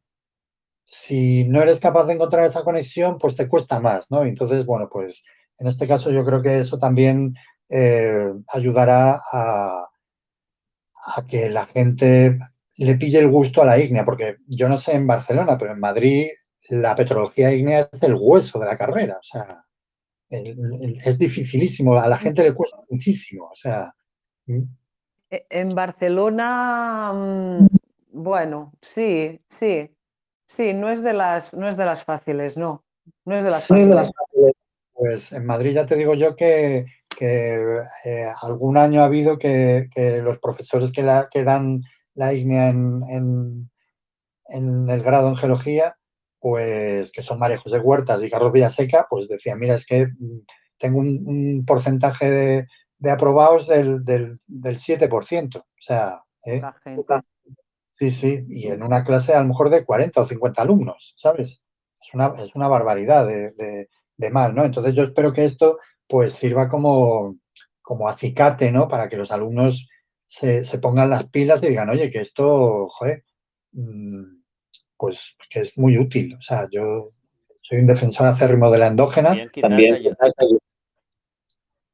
ayuda No, a sí. contextualizar, ¿no? Lo que decías, ¿no? Yo, yo recuerdo cuando estudié hace 20 años ya, eh, cuando explicaban algunas cosas, tú te intentas hacer esfuerzo de imaginar, ¿no? Siempre digo, geólogos o las geólogas eh, nos enseñan a imaginar cosas que no vemos realmente, ¿no? Eh, y te montas en la cabeza, pero el hecho de ver un proceso análogo en directo te ayuda mucho, igual que cuando estudias y te dicen un tsunami, tú te imaginas una ola y vi por desgracia, ¿no? Eh, lo que siempre nos pasa a la, a la gente que gusta la geología. que vivimos un poco de catástrofes, pero cuando yo vi en directo por, por YouTube el, el de, de Japón, aquel día aprendí lo que era un de verdad. Y no se parecía nada a lo que mi cabeza había imaginado. Entonces, eh, que tengas un proceso ígneo, esto que es, que si el, el magma se para a 30 kilómetros y hace procesos y tengo una, unos resultados geoquímicos que me lo muestran, eh, me ayuda mucho ¿no? a, a, entender realmente. Y quizá hace 20 años me lo explican y como no tengo eso, pues mi mente no, no tiene esa capacidad de centrarse un momento y, y ver el por qué, ¿no? Yo creo que esto lo, comenté también, o sea, yo no soy geólogo, entonces no me puedo meter en que, que sea en cada asignatura de, cada sitio. Y encima en Canarias no tenemos geología. Pero, pero sí es verdad que es lo que le comentaba el otro día Pedro en el otro podcast, ¿no? Que era que es muy importante la, o yo creo que no sé si es muy importante el tema de, de, de qué nos puede decir la petrología, porque al final, eso, como comentaba al principio del podcast, eh, tenemos una sismicidad a 20 y pico kilómetros, después la tenemos a 17 kilómetros. Sé que salió algún paper con el tema de, qué era lo que se veía en geoquímica en función de, también asociados a estos enjambres, pero, pero tener el conocimiento en, de, en esta erupción y todo lo que podemos sacar en esta erupción, ¿no? puede que a la parte de monitorización, que es la parte que me toca, de, de qué nos podemos esperar más adelante, si volvemos a tener este tipo de sismicidad o, sismicidad asociada en cualquiera de las otras islas activas, pues, pues puede ser muy importante. Al final es eh, cuando le ves el uso práctico de, saber que bueno, que ya está, se puede haber estancado en una zona, haber evolucionado y todo esto, que a mí cuando, cuando llega todo esto me sonaba, no me sonaba chino, porque a ver, las cosas como son, yo, yo soy físico y de estas cosas pues me quedan, me quedan un poco lejos, ¿no?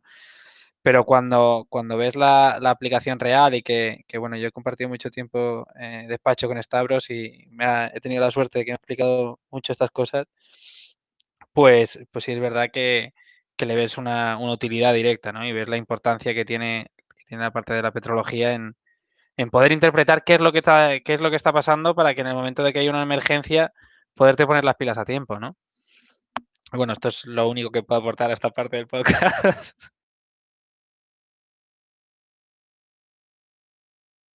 Bueno, pues no sé, llevamos hablando. Solo os quería robar cinco minutos porque sé que estáis liados y, os hemos robado un poquito más. Tú dijiste 5 o 10 minutos. Sí, Cuando me has contactado, van a ser 5 o 10 minutos, Merichel. Digo, vale. Pero no, no, que yo me lo estoy pasando muy bien. Sí, sí, os lo pasáis bien, es, lo más interesante porque eso quiere decir que los demás nos lo pasamos muy bien. Yo quería hacer como una última pregunta, es una cosa que tengo en la cabeza eh, y entiendo que por lo que estáis explicando, si lo he entendido bien, el concepto cámara magmática en el volcán de la isla de, La Palma como eh, tenemos que entender que no existe, sino que es un filón que está allí saliendo, pero que no hay un espacio de recarga, por decirlo de manera.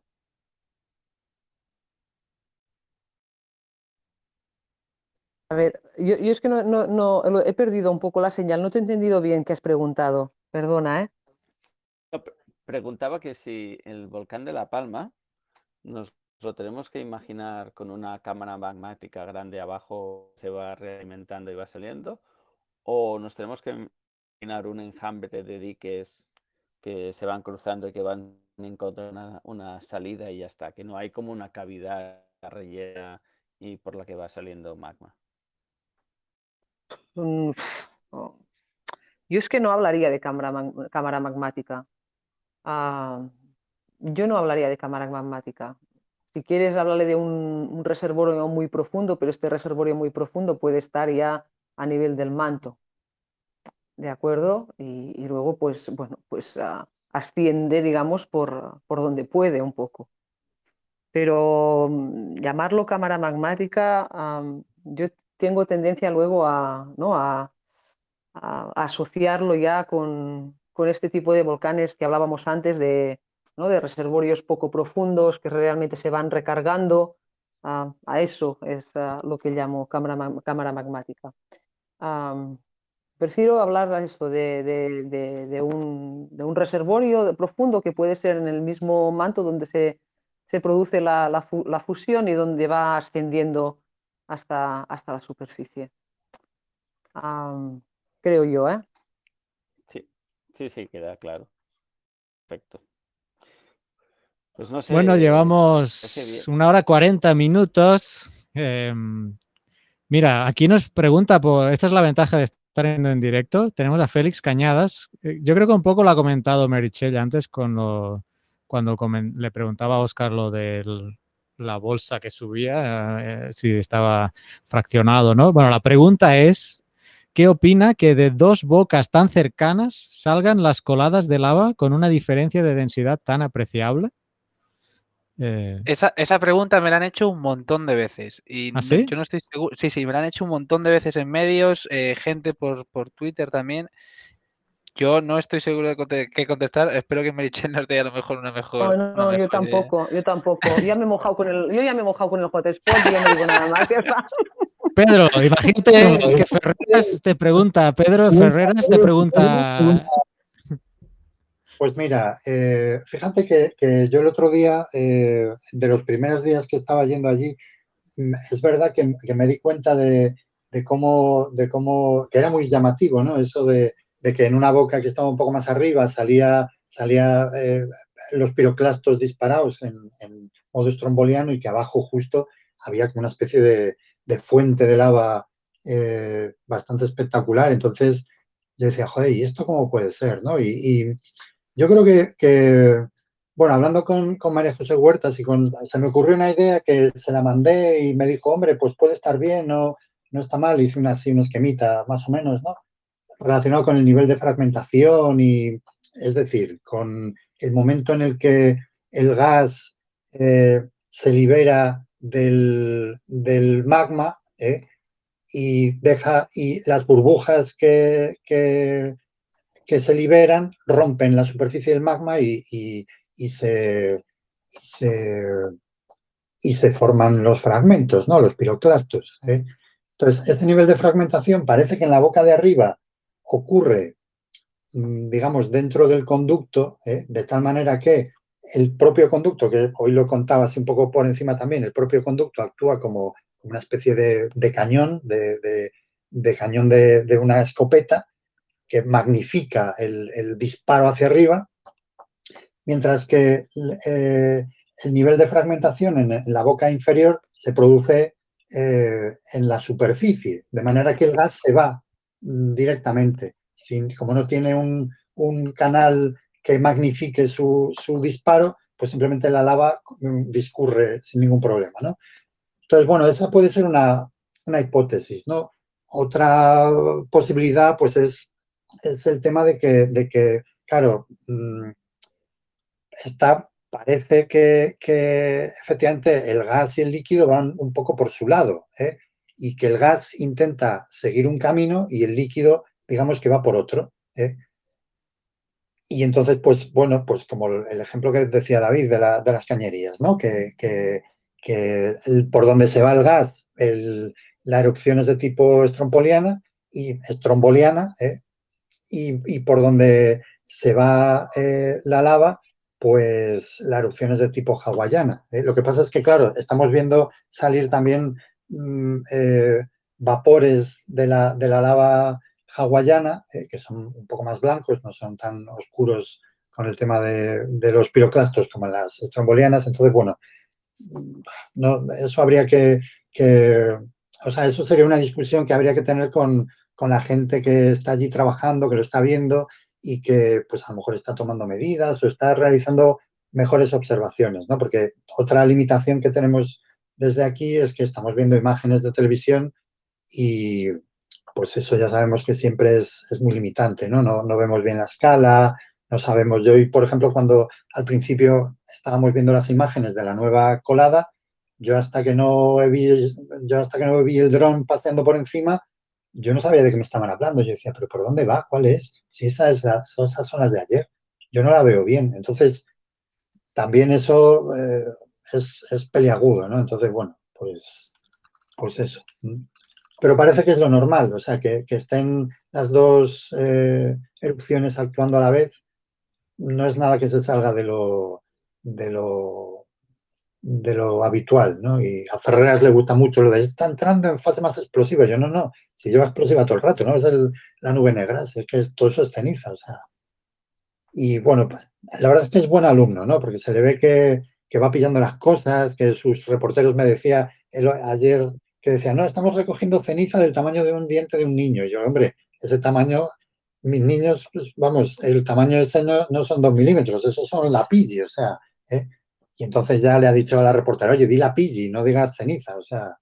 Entonces, bueno, pues se ve que, que quiere conseguir un rigor que, que, bueno, pues es de agradecer. O sea, yo ya le dije, mira, yo renuncio a que digas humo, o sea, no me, da igual que digas columnas de humo, no te voy a corregir.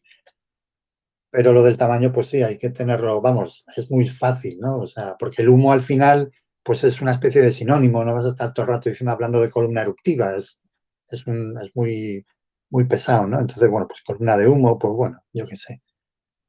Oye, oye, mira, por cierto, pre- precisamente ahora que sacas este tema semántico lingüístico, eh, con el tema de del, mm, del delta, Isla Baja, Fajana, a mí Sí. tampoco, cuando oí lo del delta de lava, ta- o sea, tampoco me explotó la cabeza. No sé cómo lo, porque al principio creo que se empezó a denominar así. Claro, la No sé en qué momento, en qué momento luego se decidió cambiar a Fajana. La culpa fue de José Mangas, que explicó que esos, esos, eh, esas geometrías, que efectivamente en la literatura anglosajona se llaman lava delta, eh, porque son, son deltas, tienen Ah, forma pues de, entonces, claro, es que es una estructura eh, morfológica, o sea, o se asocia a, a sedimentarias. No, no, solamente. bueno, a ver, según, según nuestro colega Daniel, eh, él, para él eso es únicamente sedimentario, pero realmente es un término descriptivo. O sea, tampoco, hoy también me preguntaba, bueno, ¿y la diferencia entre lengua y colada? Y yo, hombre, pues yo qué sé, la lengua pues es un trozo de colada, o sea, tampoco, tampoco hay que ponerse así muy, muy académico, ¿no?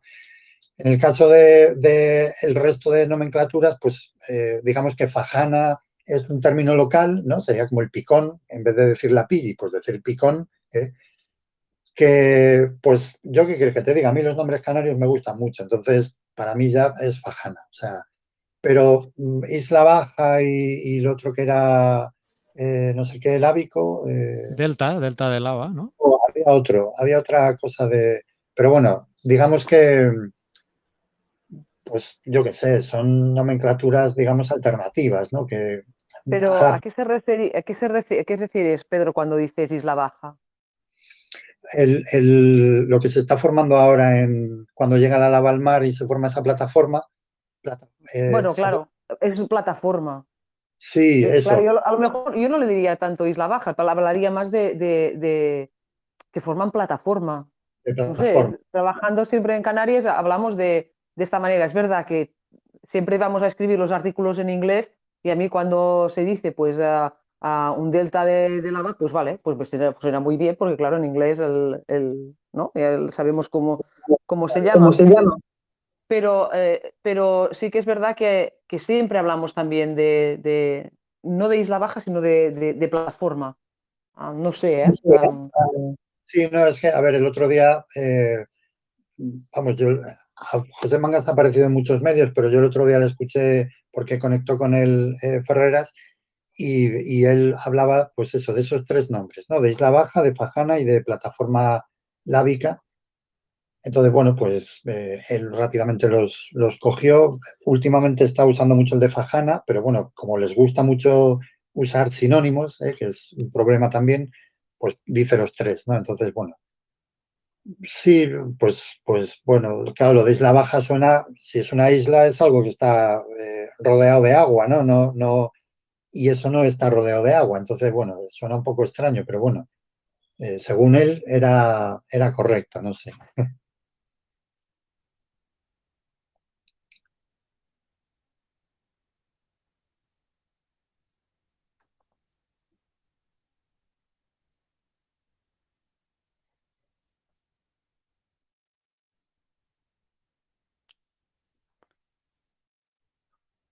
Bueno, pues.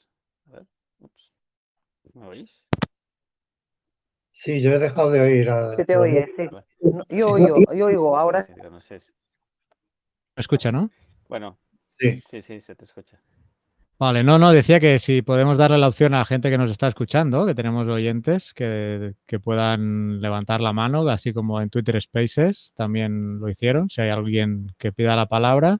Y entre tanto, no sé si Mario, Sara, que si tenía también alguna cosa a comentar, alguna duda, pregunta, comentario, en lo que alguien pide la palabra, si es que la pide alguien, y si no, pues vamos cerrando, que casi serán dos horas. Sí, va. Vamos cerrando que casi es la hora de ir a dormir. Mm. Y me sabe Que esto va a parecer un coffee break y yo no digo nada.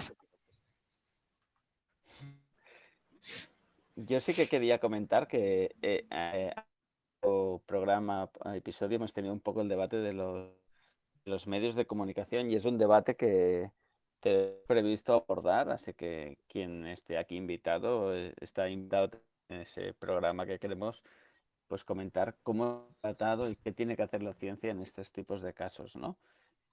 O solo lanzar la convocatoria y quien esté interesado, pues yo creo que a ver si la semana que viene podemos montar un space o un telegram de estos para acabar de hablarlo y, y ver diferentes Vale. visiones, porque creo que es interesante ver diferentes visiones de cada uno y aprender sobre estas cosas.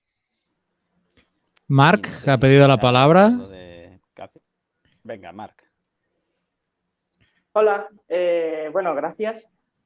Eh, me he unido ahora y no sé si esto igual ya lo habéis comentado, pero tenía una pregunta. Eh, he visto que han hecho un primer análisis de, de la lava del volcán y dicen que son eh, tefritas, me parece, la, la, la roca. ¿Eso Sí, es, sí. ¿Es la primera lava que salió que parecía que era más viscosa o es la que está saliendo ahora? No sé si ha habido alguna diferencia entre las dos. Sí, Pedro creo que ha comentado algo al respecto al principio, Pedro.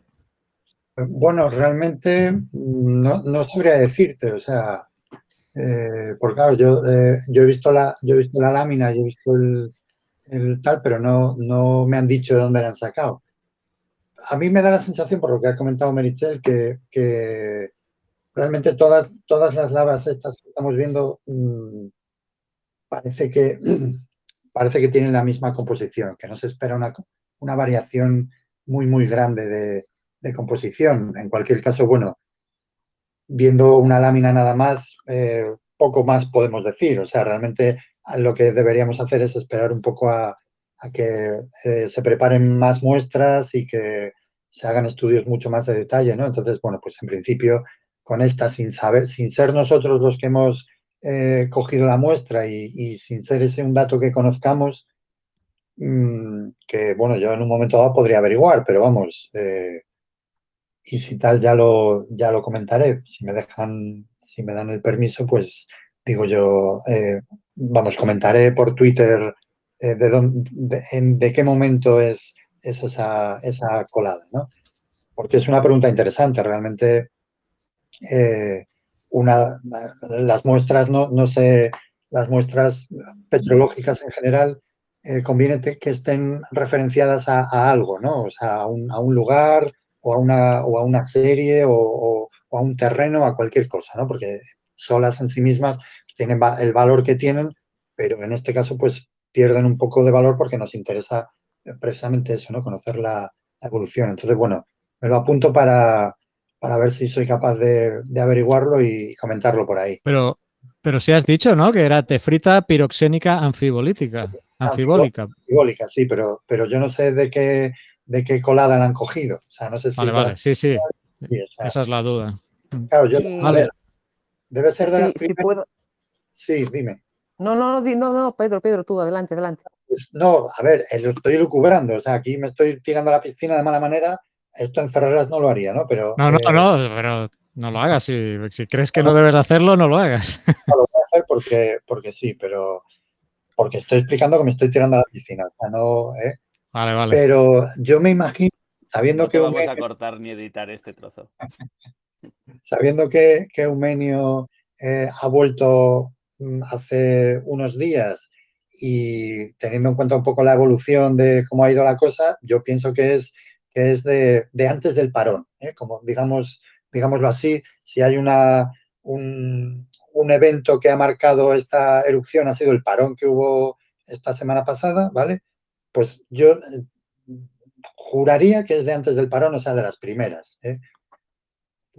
las últimas son diferentes, bueno, pues eso tendremos que verlo. Ya, ya hemos visto, hemos tratado de, o sea, hemos explicado que la viscosidad de, la lava depende de muchos factores y que, y que, esta lava hawaiana sea, vamos, perdón, que esta lava más, más menos viscosa eh, sea la última, a lo mejor no, no, quiere decir que sea diferente, sino que a lo mejor tiene unas propiedades físicas diferentes, ¿no? De contenido en volátiles, de, también hay que tener en cuenta la, pendiente, que no siempre lo, tenemos la referencia esa, ¿no? Y la temperatura, desde luego, y bueno, lo que contaba yo del, del colchón térmico, ¿no? del hecho de que la lava ya vaya circulando por un lugar que está caliente, hace que le cueste más enfriarse, ¿no? Y eso hace que vaya más rápido, evidentemente, ¿no?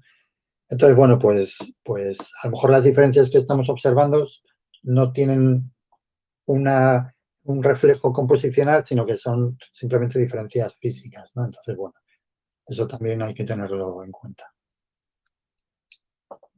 Sí, para añadir, ah, mira, aquí ya podríamos añadir con Pedro que, bueno, dentro de estos ah, parámetros físicos, pues también podría haber distintas diferencias en la cristalinidad.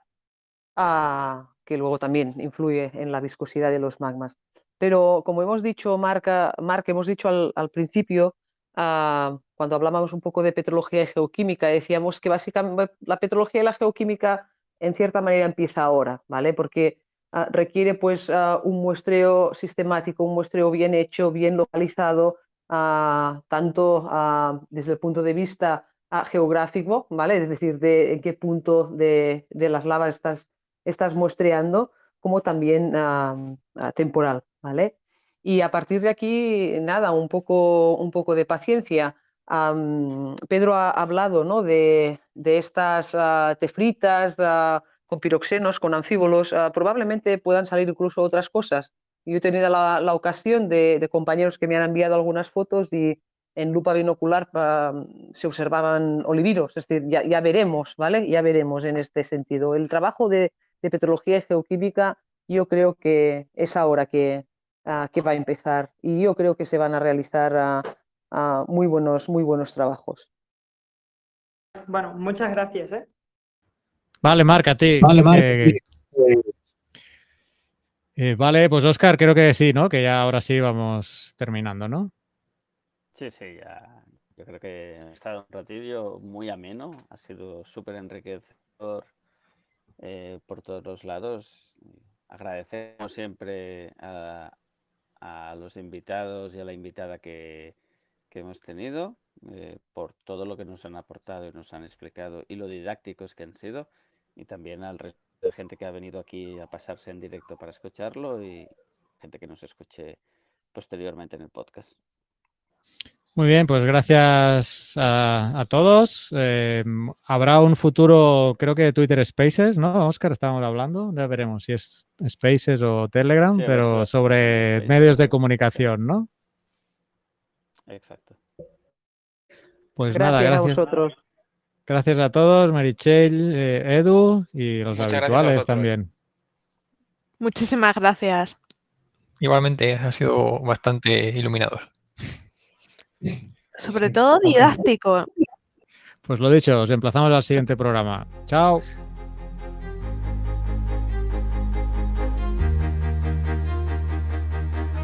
Envíanos tus comentarios, preguntas o sugerencias a geocastaway.gmail.com. Puedes escribirnos en nuestra web geocastaway.com. Búscanos en Facebook y en Twitter.